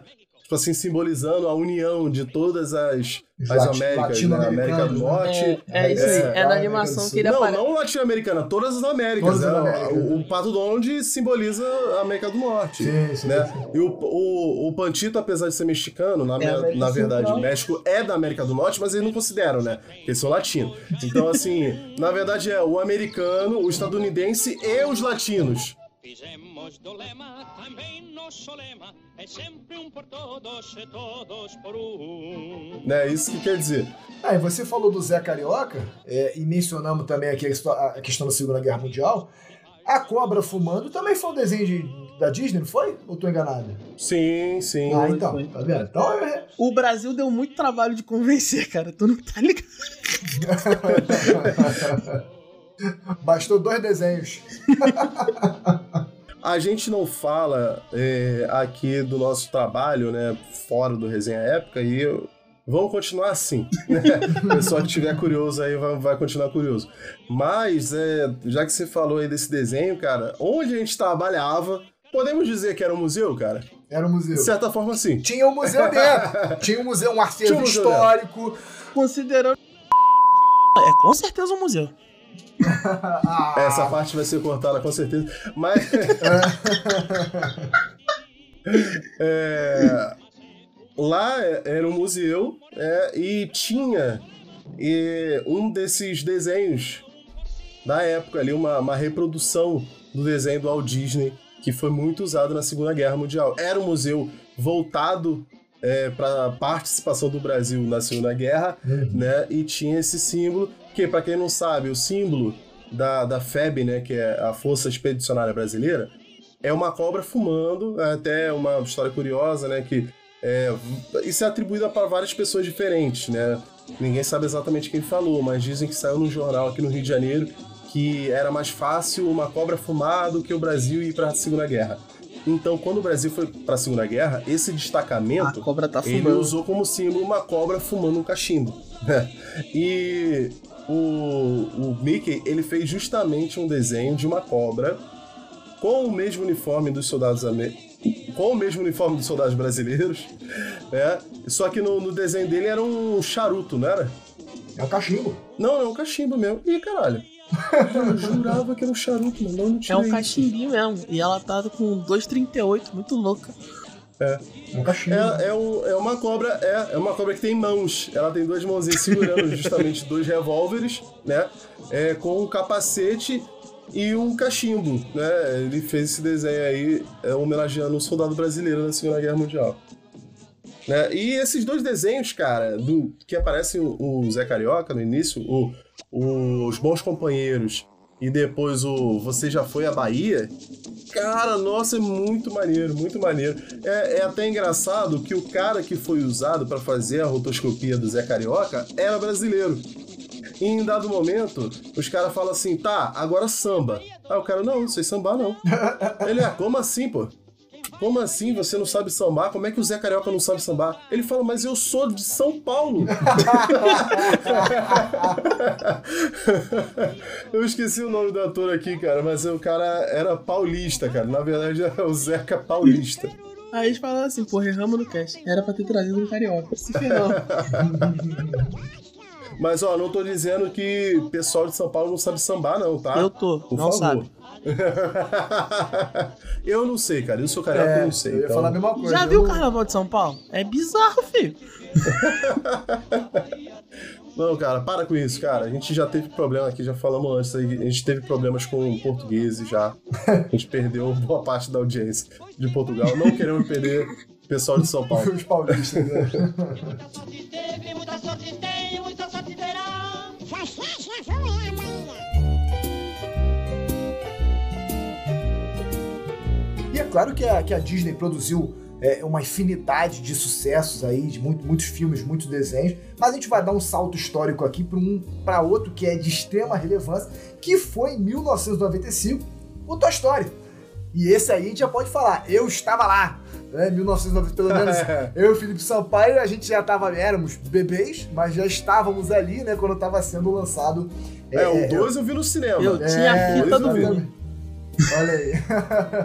e esse foi um filme que também trouxe um, um- um aumento tecnológico, um ganho tecnológico muito grande, que foi essa parte de, de animação por, por computador, né?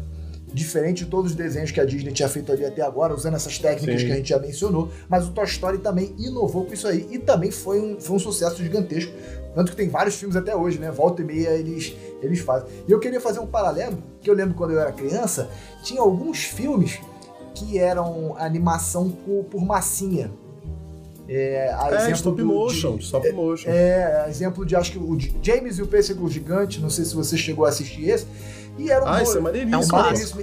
É, e eram bonecos. O de- Estranho Mundo de Jack. Estranho Mundo é, de Jack. Também é de 93, que eu Exatamente. adoro, já Ah, citei aqui é. antes. E aí é, é, é, eles tinham os bonecos de massinha, né? Movimentavam, iam fazendo frame por frame, depois juntava tudo. E eu lembro que na minha cabeça de criança, eu não sabia diferenciar o filme, que, embora hoje adulto a gente perceba, é, é nítido, mas eu como criança não percebi, não, não sabia diferenciar um e outro. O filme que era de massinha e o Toy Story, por exemplo, que era computa computação gráfica. E eu só pensava assim, nossa, essa massinha tá muito bonita. Tá muito mais bonita que, que aquele outro filme que eu vi.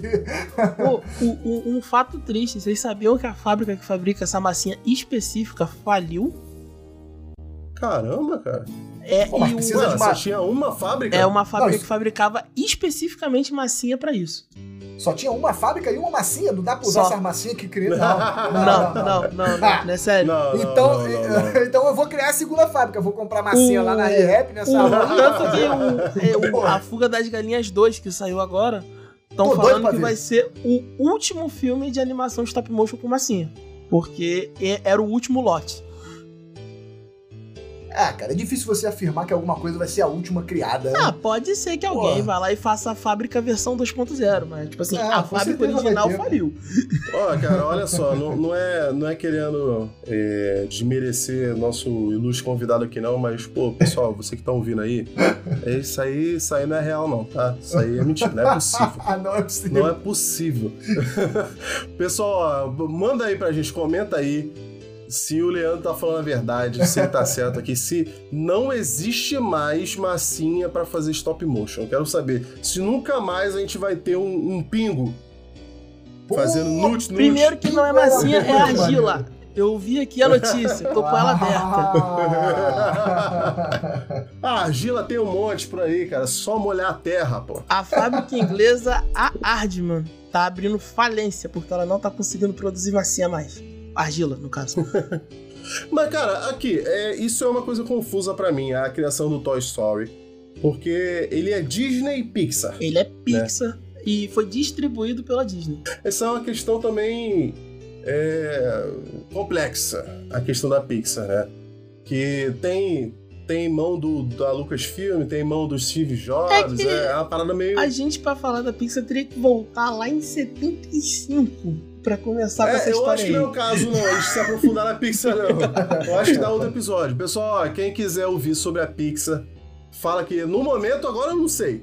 Mas pode ter, a, gente, a maioria eu- não tem como saber tudo, né? A gente sempre pesquisa aqui pra trazer as informações. Então a gente pode fazer uma pesquisa e trazer um episódio sobre a Pixar, se vocês quiserem, né? A gente já pegou aí, tem várias sugestões aí do pessoal que a gente tá fazendo, né? Desde o ano passado. E depois, se vocês quiserem, vocês mandam essa sugestão que a gente vai fazer. Mas como é que funcionou essa dinâmica? Eu quero saber dessa dinâmica entre as duas empresas aí pra, pra distribuir o Toy Story. Então, a primeira, a primeira vez que Toy Story foi concebido, se eu não me engano, foi em 93. Que eles entraram em contato com a Disney para falar sobre o filme.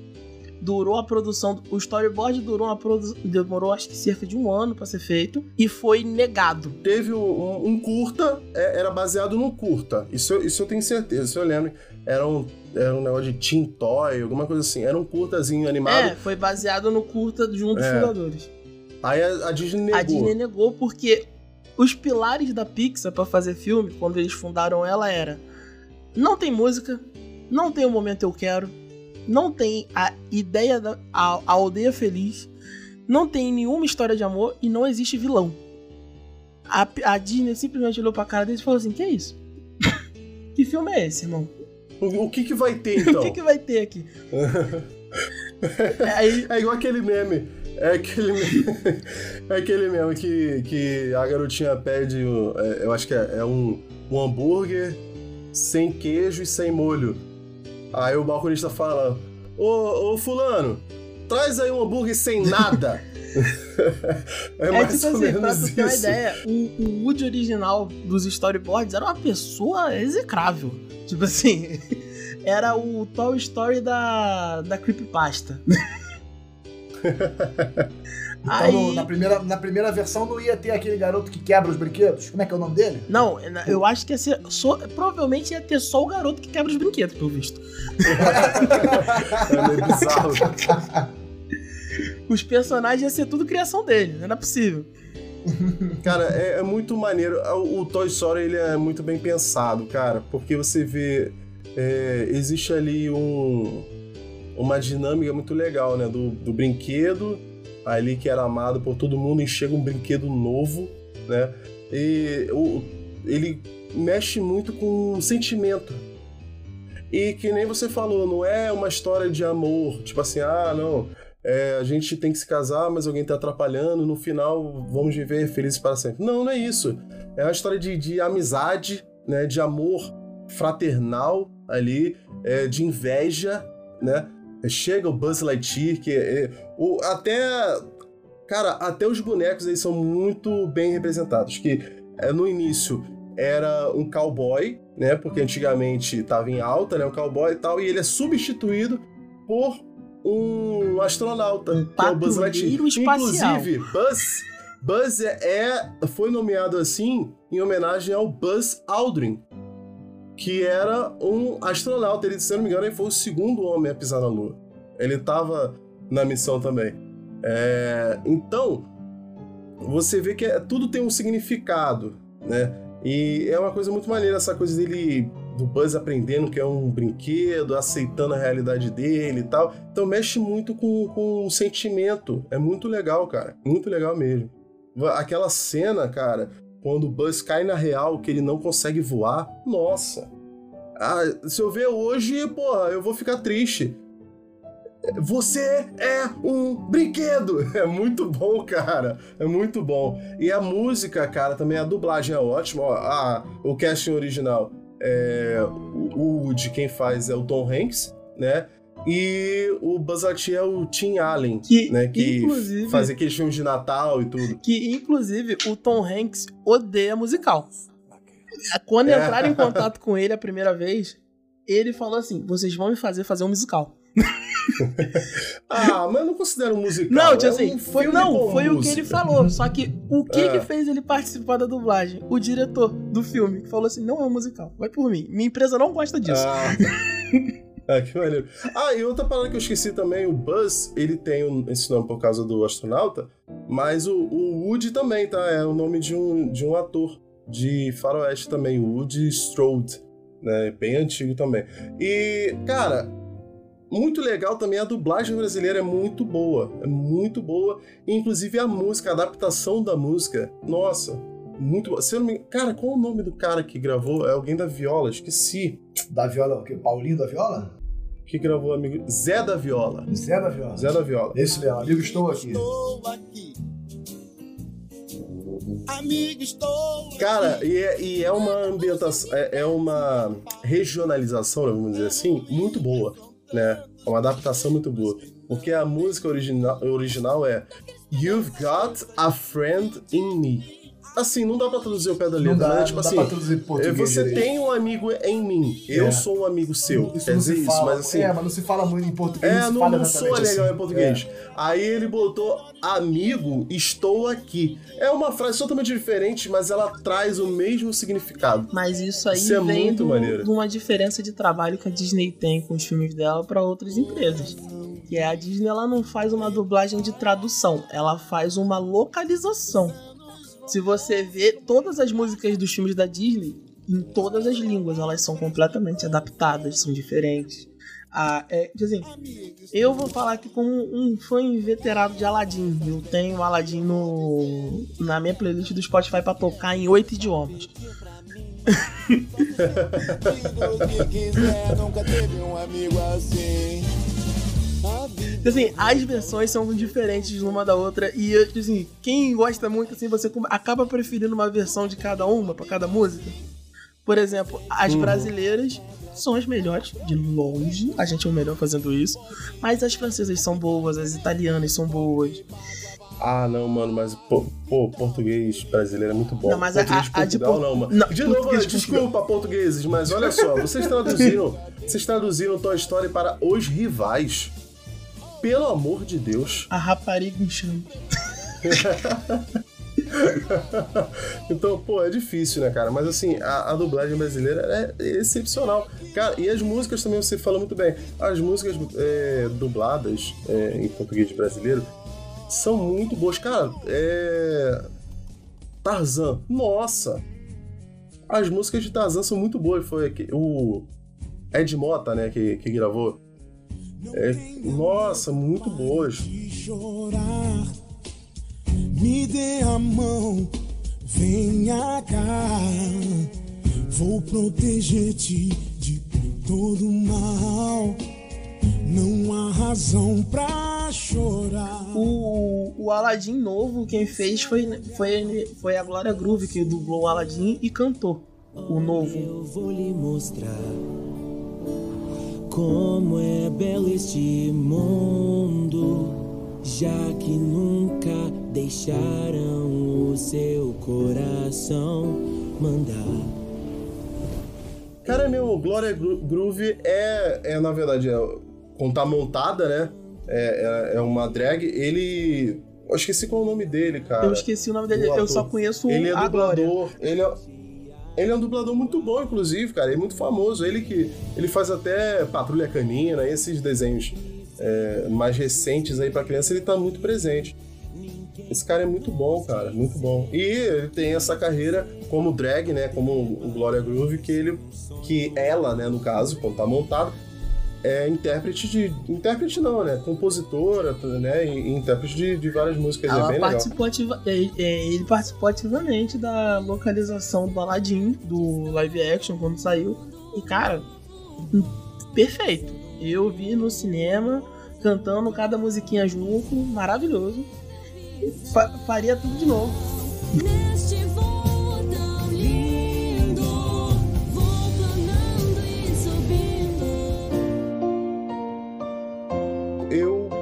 particularmente, tô sentindo falta de 2D.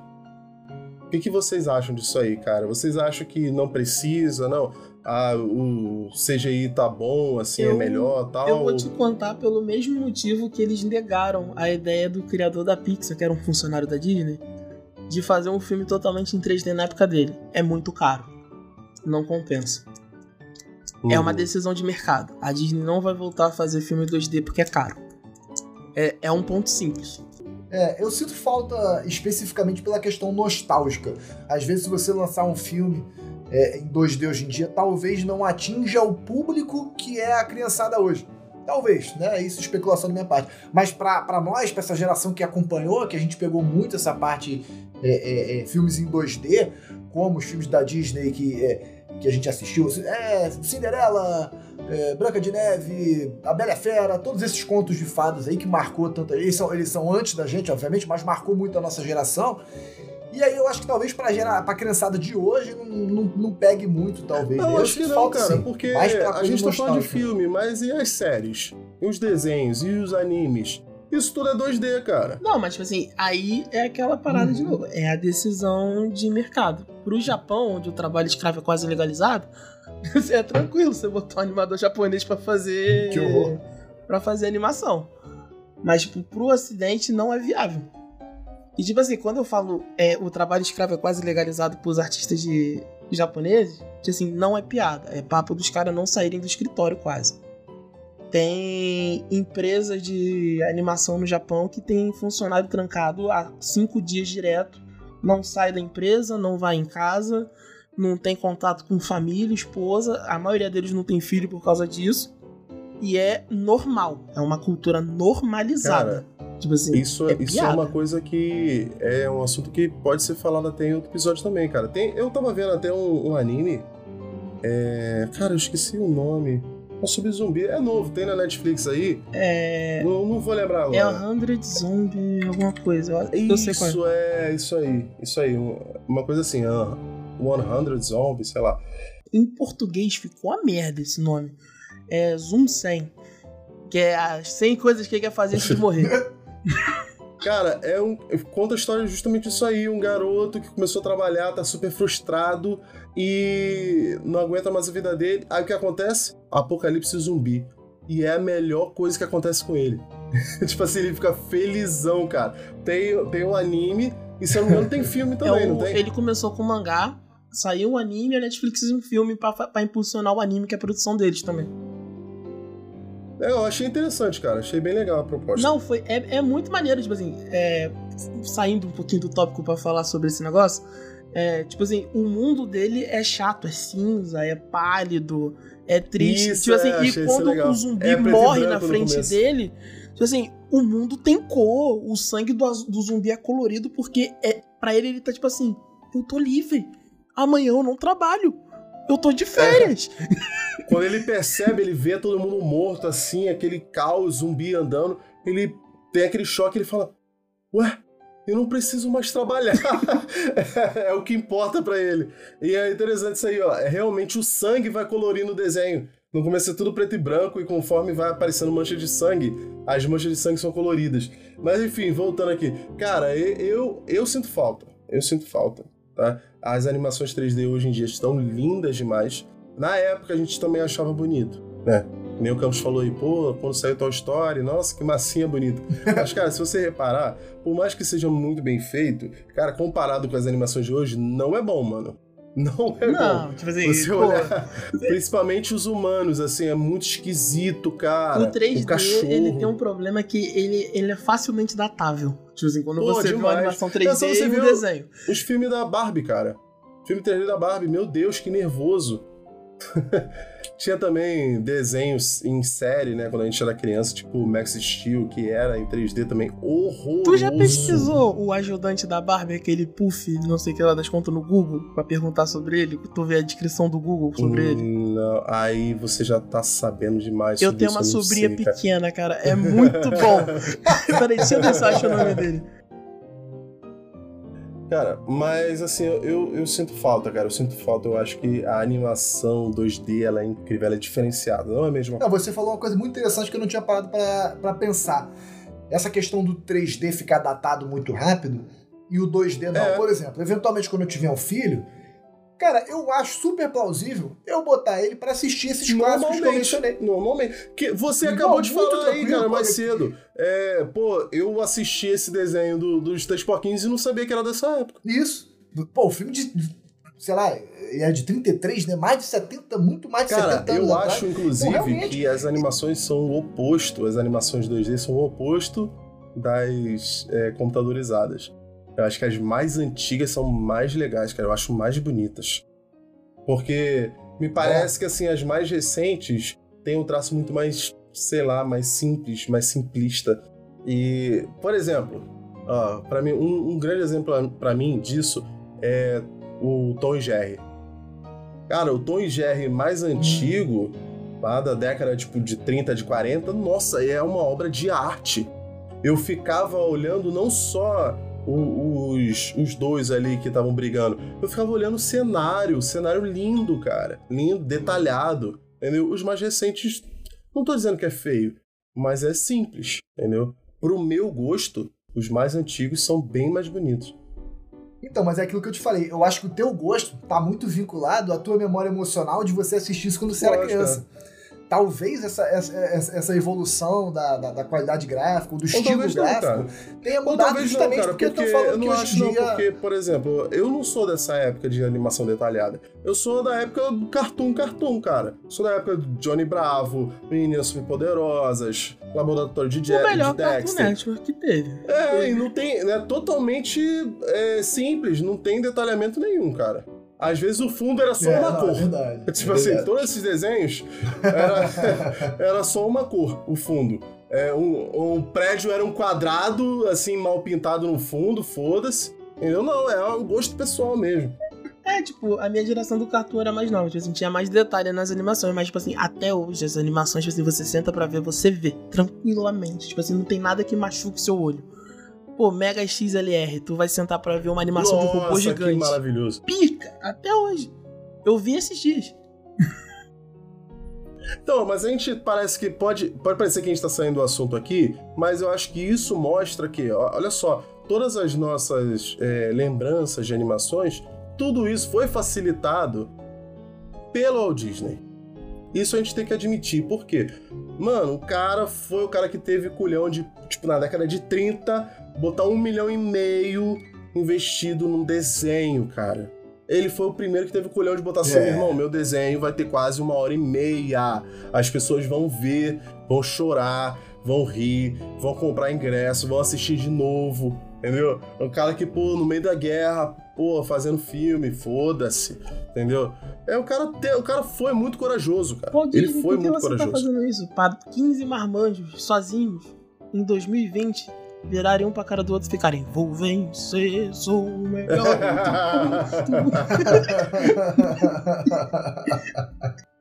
Não, e um outro ponto que eu acho muito interessante da evolução da- da- das produções artísticas é a profundidade que os enredos, que, que as histórias estão atingindo. Né? A gente voltar lá, lá, lá pra trás, lá, o primeiro desenhozinho do Mickey, lá no, no Steamboat, lá no naviozinho a vapor. Cara, aquilo ali não tinha efetivamente uma mensagem, era uma coisa muito visual pra você correr, olhar, né? Era um prazer visual, somente isso. Um prazer visual e, auditivo. É, porque o, o Ratinho Subiano já era muita coisa. Já era muita coisa, já era muita O- informação. O, o ratinho assobiando pro pessoal que saiu correndo do cinema quando Hum, viu o trem vindo na direção da tela. Era, Era, muita coisa, cara. já era muita informação. Aí nos dias de hoje, cara, você, você tem filmes, principalmente através da, da computação gráfica, como a gente tá falando, que, cara, pô, eu- tenho 30 anos e, cara, eu fico emocionadíssimo É, com esses pô. filmes, na boa, vou abrir meu coração pra vocês. Um que eu assisti recentemente foi o filme Elementos. Não sei se vocês viram esse.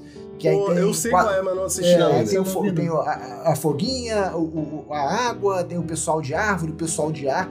O filme é carregado de uma emoção que você mesmo. É, é, é um desenho animado. É um negócio que supostamente seria pra criança. E você adulto, você se emociona com a mensagem que aquele filme passa. É, tem o, o- o Divertidamente. eu só- o Divertidamente é da Disney? É isso que eu fiquei na dúvida agora.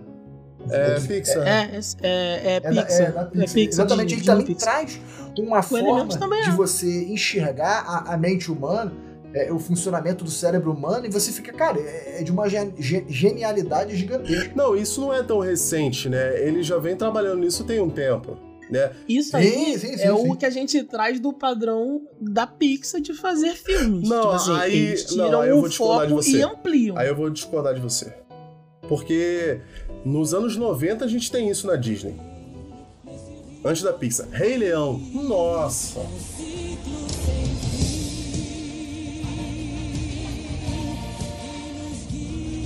Hum, é, a gente, a Meu gente não falou irmão, do Rei Leão, eu vi falando. a cena do, da morte do Mufasa recente. Eu tinha essa fita, a fita verde, fita cassete verde. quando eu era criança, eu vi isso aí até não aguentar mais. A fita estragou. Sabe As quando a fita mastiga? da Disney era uma merda, porque era uma, era uma forma deles fazerem mais dinheiro, que era o Golden Vault. Que essas fitas verdes tinham uma quantidade contada e quando parasse de vender não tinha mais. É. Não, e eles lançavam, Sabia tipo disso? assim, é, a cada sete anos, né? Tipo assim, saía no cinema, só depois de sete anos estaria no, no VHS, tipo, pra eles pegarem outras gerações de criança. Mas enfim, o, o Rei Leão, cara, eu revi a morte do Mufasa e eu fiquei emocionado de novo. Mano, eu, eu sei esse filme todo de, de quase salteado. Mas, meu irmão, ele é muito emocionante. É muito emocionante. Ele lá se sacrificando pra salvar o filho, E o irmão dele tem essa, essa história é, bem. Dizem que é baseada em Hamlet, né? E Do, do tio que quer matar o pai pra se tornar o novo rei, que não sei o quê, né? Eu tenho até uma coisa pra falar sobre isso depois, mas enfim, é, cara, essa essa miscelânea de, de emoções, ela já tava lá, cara. Ela já tava lá, não desde o início, assim, eu não tô dizendo que no Steamboat Willie tinha, mas já tava lá há bastante tempo. Não, não, não. Tipo assim, não é, não é pra, também pra ir tão atrás assim. Eu tô falando, tipo assim, eu, quando eu falo isso, eu falo, tipo assim, da forma como a Pixar pensa em tratar o filme de animação de forma diferente. Por quê? O, o, o modo da Pixar, tipo assim, ela faz o mesmo filme, mas o roteiro é entendido de forma diferente por um adulto e por uma ah, criança. sim, é. A maioria dos filmes da Disney é um filme de moral, ponto, Aham. começo, fim, história de herói. O, o filme da Pixar, já- ele já foge um pouquinho disso no começo, e agora que depois da fusão da Disney, eles voltam, voltam com esse caminho da Disney. Mas mesmo assim, mantendo Mas- alguns dos seus pilares. Eu tenho uma observação sobre isso. É, também, cara, é muito legal trazer emoção, é, pen- pensar coisas diferentes e tal. Mas, cara, eu fico meio preocupado de toda animação agora ter que ter, porra, um- um- uma profundidade de significado tal. Eu acho que isso tá, tá cansando um pouco também. Tá? Eu acho que a gente pode ter também umas histórias simples, tá? De vez em quando. A, a Pixar, ela é assim todo filme, cara. Todo filme. É, mas ela, ela é assim desde Toy Story. o Toy Story tem o subtexto do adulto e tem o subtexto da criança. Tipo assim, claro, ela Ah, pode se mano, eu perder. ela- em alguns filmes eu acho que ela se perde nisso. Eu, particularmente, eu acho que exagera em alguns. Entendeu? Acho que ela dá o, o foco total a isso. É, em praticamente todos os filmes. Eu acho que isso às vezes é um pouquinho demais. Mas, cara, tem muita coisa é, realmente muito interessante nessa época aí de 90. né? eu acredito que desde a morte do, do Walt Disney até é, essa, esse novo surgimento aí da, da Disney, né? é, no, no final dos anos 80 e 90, né? Foi uma era ali de decadência, né? A Disney quase fechou mais de uma vez, né? Quase declarou falência mais de uma vez. Mas aí voltamos aí, principalmente nos anos 90, tem muita coisa muito boa, cara. Caraca, Rei Leão, é, Mulan. A gente foi de uma época muito boa, a gente deu muita sorte nisso. Rei Leão, Mulan, Hércules. Hércules, é. Hércules era pica demais. É, até hoje. É bom. é. Tá no meu HD de filmes pra botar pra posteridade. Então, é, É, o o próprio Hércules. Aladdin que você mencionou também. Aladdin, nossa, eu gostava muito. O jogo do Super Nintendo Aladdin era muito bom, cara. Mas, cara, é. Agora, aquilo que eu falei sobre o Rei Leão antes. Eles falam que é baseado em Hamlet, né? Mas tem um filme extremamente parecido, japonês, vocês já viram? É um leão branco. É Estúdio Ghibli? Parece, parece um pouco. É Princesa Momononoke? Não, cara, que isso? Isso é, porra. Nossa, foi muito longe. E, cara, é a mesma história. É a mesma história. E o personagem principal se chama Kimba, com K. Putz, nem, nem disfarçou. É a mesma coisa, igualzinho. É, o nome da animação é Kimba, o Leão Branco. Eu descobri colocando Rei Leão japonês.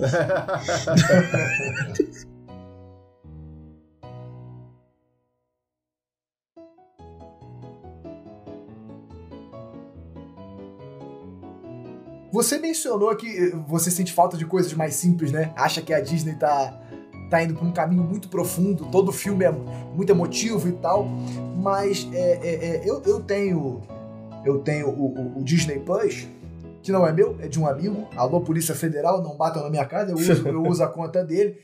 E, cara, eu, eu não concordo É contigo. por causa de gente como você que os streams estão mais caros.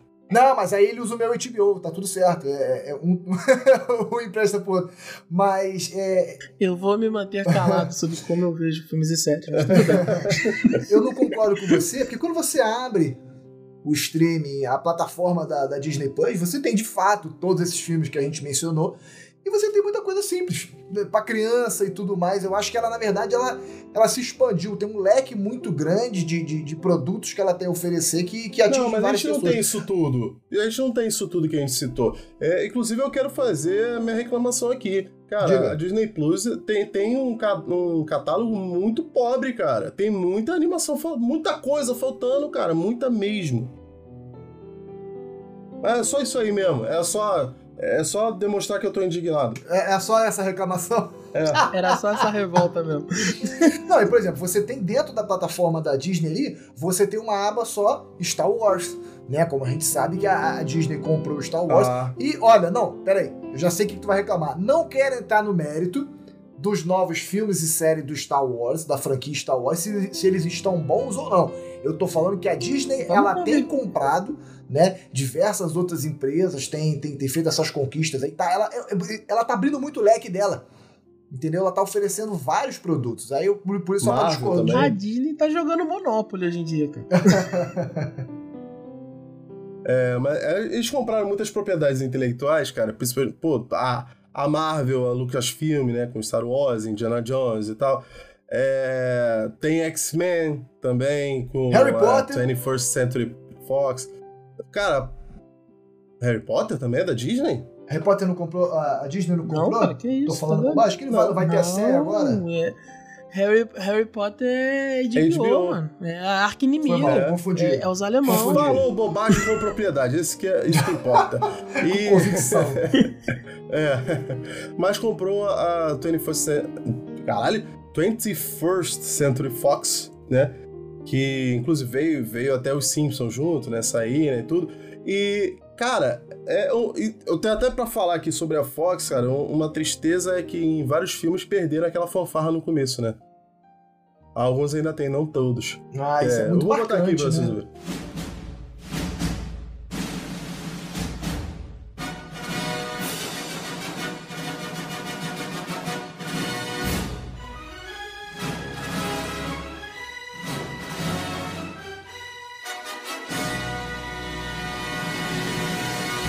Essa, essa fanfarra tocando é, é muito marcante.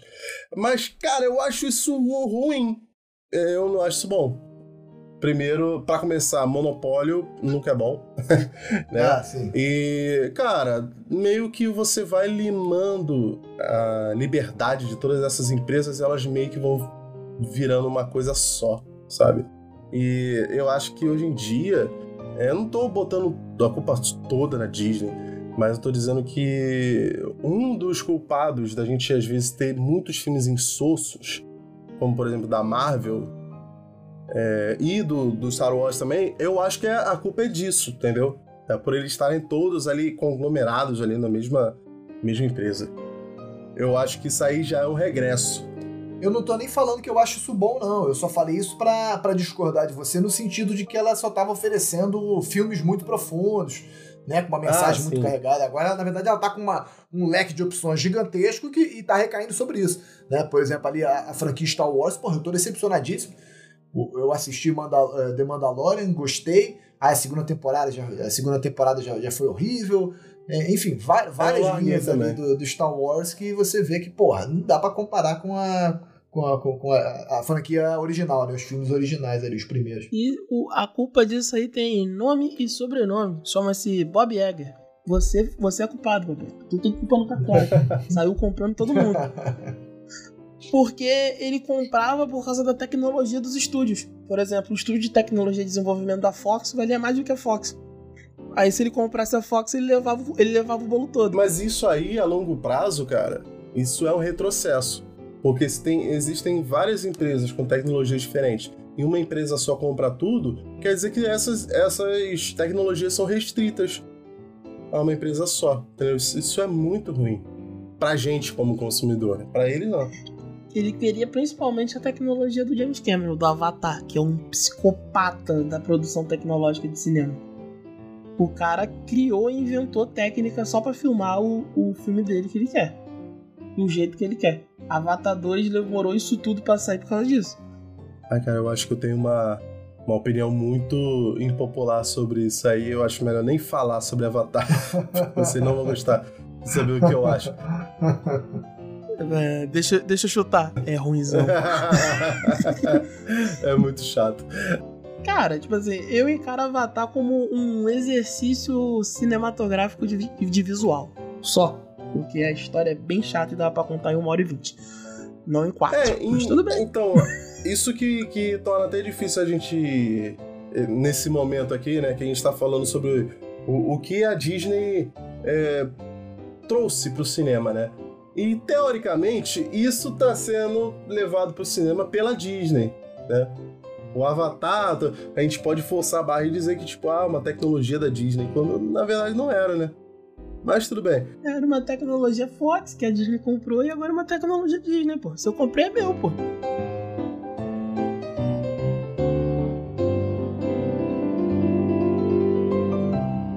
Então, mas vamos lá. Meu amigo Bruno Campos, meu amigo Leandro, o que, que vocês acham? Como o Walt Disney revolucionou o cinema? Meu amigo Felipe Sampaio, meu caro amigo Leandro Ribeiro aqui com a gente hoje. É, é sempre um fardo para mim ser o primeiro a responder essa pergunta. Porque depois, porque depois vocês podem discordar de tudo que eu falei, aí eu vou parecer o, o, o que estava com menos informação, menos conhecimento sobre o assunto.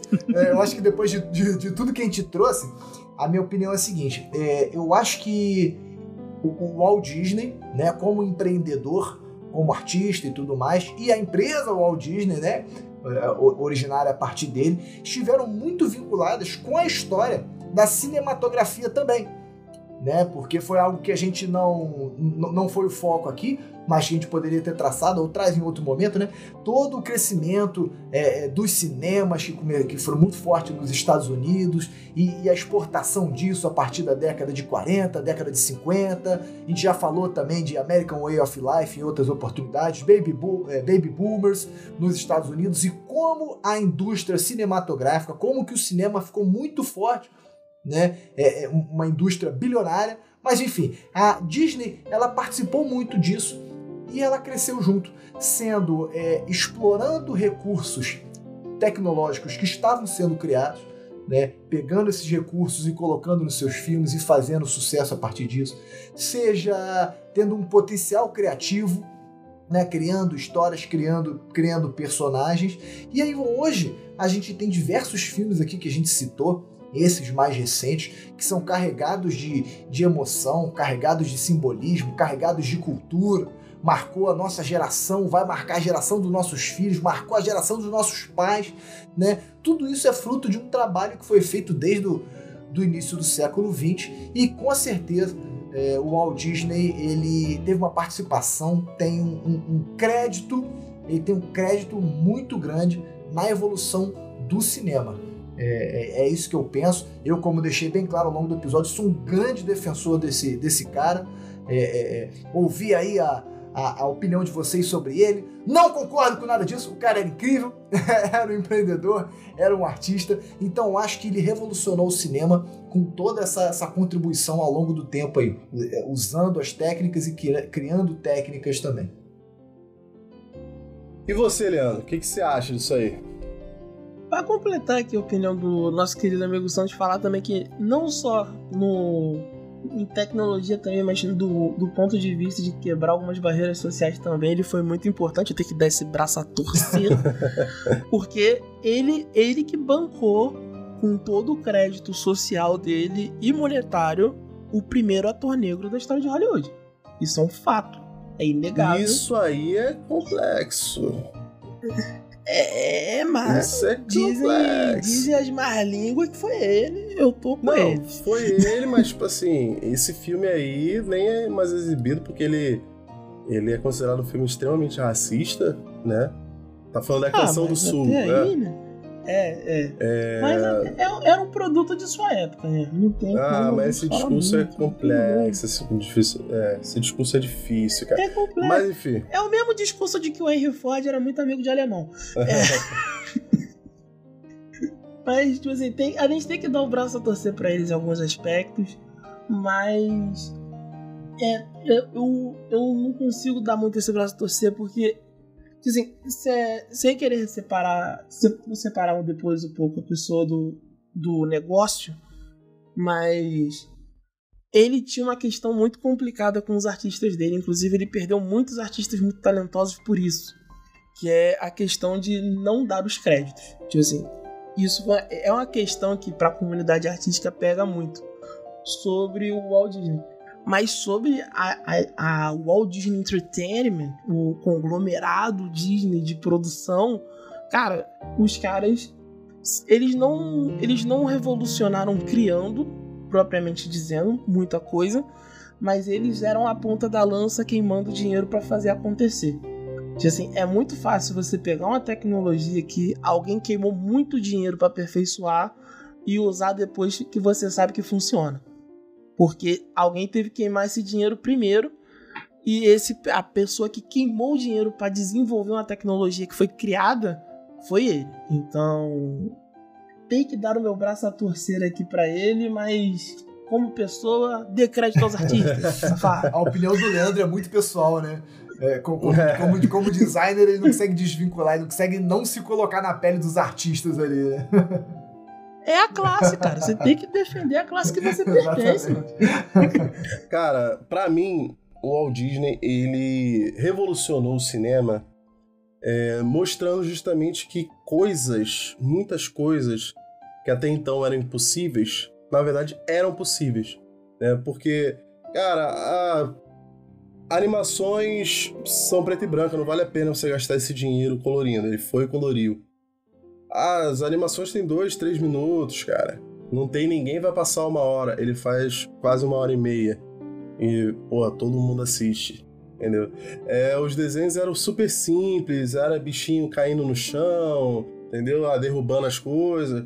Pô, o cara faz lá e faz um, um- um- uma história envolvente ali que mexe com a emoção da pessoa que tá assistindo tal. Ah, desenho é pra criança. Pô, o cara faz um desenho que o pai fica assistindo junto. Cara, o cara revolucionou muita coisa. Ah, mas não foi ele que fez. Pô, cara, eu acredito. Qualquer coisa que você é, acusar ele, eu acredito, cara. Eu não vou defender. Eu não vou defender o, o- o dono de, de uma empresa de um tamanho desse, cara. Eu, eu acredito que, assim, uma pessoa que consegue chegar na posição que ele tava ali é, de maneira honesta é praticamente impossível. Mas, cara, de qualquer forma, a revolução feita ali existe, entendeu? Sendo crédito dele ou não, do, do- dos personagens e das técnicas, foi o que o Leandro falou. Ele teve o peito pra fazer. Ele foi a cara ali, entendeu? Ele que pegou assim, pô, ganhei 8 milhões aqui com, com esse filme, vou gastar esses 8 milhões aqui fazendo mais. Fazendo outro. entendeu? Não, da- também não era assim. Ele falou assim: vou botar um milhãozinho no bolso. Ah, que é, Vou cara, usar os esse outros cara... sete pra queimar o Tá gasto. maluco, cara? Esse cara, porra, quase faliu várias vezes, cara. O cara é doido, o cara era louco. Quem quase faliu foi a empresa, pô. Foi. Ele junto, cara. Ele junto, o cara hipotecava a casa pra poder fazer animação, cara. O cara vendeu. vendeu aliança, Hoje em dia, hoje em dia o Walt Disney, a Walt Disney vira assim: vou ter que hipotecar a firma pra fazer o bagulho. O pessoal da Flórida automaticamente perdemos tarde. perdemos tarde. É, a gente tem que falar ainda do- dos parques lá depois em outro episódio, né? Mas, cara, eu acho que assim, é, o Walt Disney, ele mostrou o que é possível. Eu acho que foi assim que ele revolucionou o cinema, né? Inclusive, e cara, além disso tudo, tem outras coisas que a gente nem chegou a falar, tipo, é, ele deu uma importância pra animação, né, cara? Assim, hoje em dia você pode contar qualquer coisa através da animação. Foi um caminho muito árduo, muito lento, mas hoje em dia a gente tem animações adultas, né? Animações. Não, não é mais uma coisa, uma comédiazinha pra criança. Não, é uma mídia como qualquer outra. Tem, tem o mesmo, o mesmo respeito que, que o um live action, né? Então, acho que ele foi de extrema importância pro cinema. A gente não chegou a falar em números aqui, eu vou falar rapidamente. O cara ganhou 26 prêmios da academia, ou seja, 26 Oscars, né? Então, cara, não é qualquer um, mano. Ele, ele foi um gênio, ele foi uma pessoa diferenciada, assim, principalmente pra época. Cara, in- inclusive eu vi aqui que esse tanto de Oscar que ele recebeu, ele, ele ainda domina até hoje o recorde de pessoa que mais recebeu Oscar, né? Ou tô enganado? Eu- É o que mais aqui- recebeu e o que mais foi indicado. E que mais foi indicado. A indicação, 50 e tantas lá, realmente, ele tem esse recorde aí. Então o cara tem, tem, tem um mínimo de mérito aí, né? Vamos colocar assim. O mínimo não. Ele tem um mérito muito grande, cara. Não, porque vocês estão trazendo o cara, puxando o cara pra baixo o tempo todo. Não, a gente falou, a gente falou, o Walt Disney CPF é uma, é uma coisa, a empresa dele é uma ponta de lança importantíssima pra indústria. Mas e você que tá ouvindo aí, o que, que você acha? Como o Walt Disney revolucionou o cinema? Fala pra gente. Campos, fala aí como é que eles podem entrar em contato com a gente. Pessoal, só entrar lá no Instagram, arroba resenha épica. Não esquece de seguir a página, curtir e comentar os posts que a gente vai fazendo ao longo da semana. Pode mandar direct pra gente, não tem problema nenhum, a gente quer muito esse contato com vocês. Se vocês estiverem ouvindo nosso podcast no Spotify, não esquece de seguir o feed e dar cinco estrelas, que isso é importante pra caramba pra nossa divulgação. E se estiver ouvindo em outro agregador, como o Deezer, por exemplo, não esquece de seguir e curtir também, pra gente poder atingir mais ouvintes épicos assim como vocês. Pessoal, por hoje a gente vai ficando por aqui e até a próxima. Um grande abraço! Muito divertido estar aqui com vocês. É sempre um papo maneiríssimo que eu aprendo muito. E é isso. Valeu!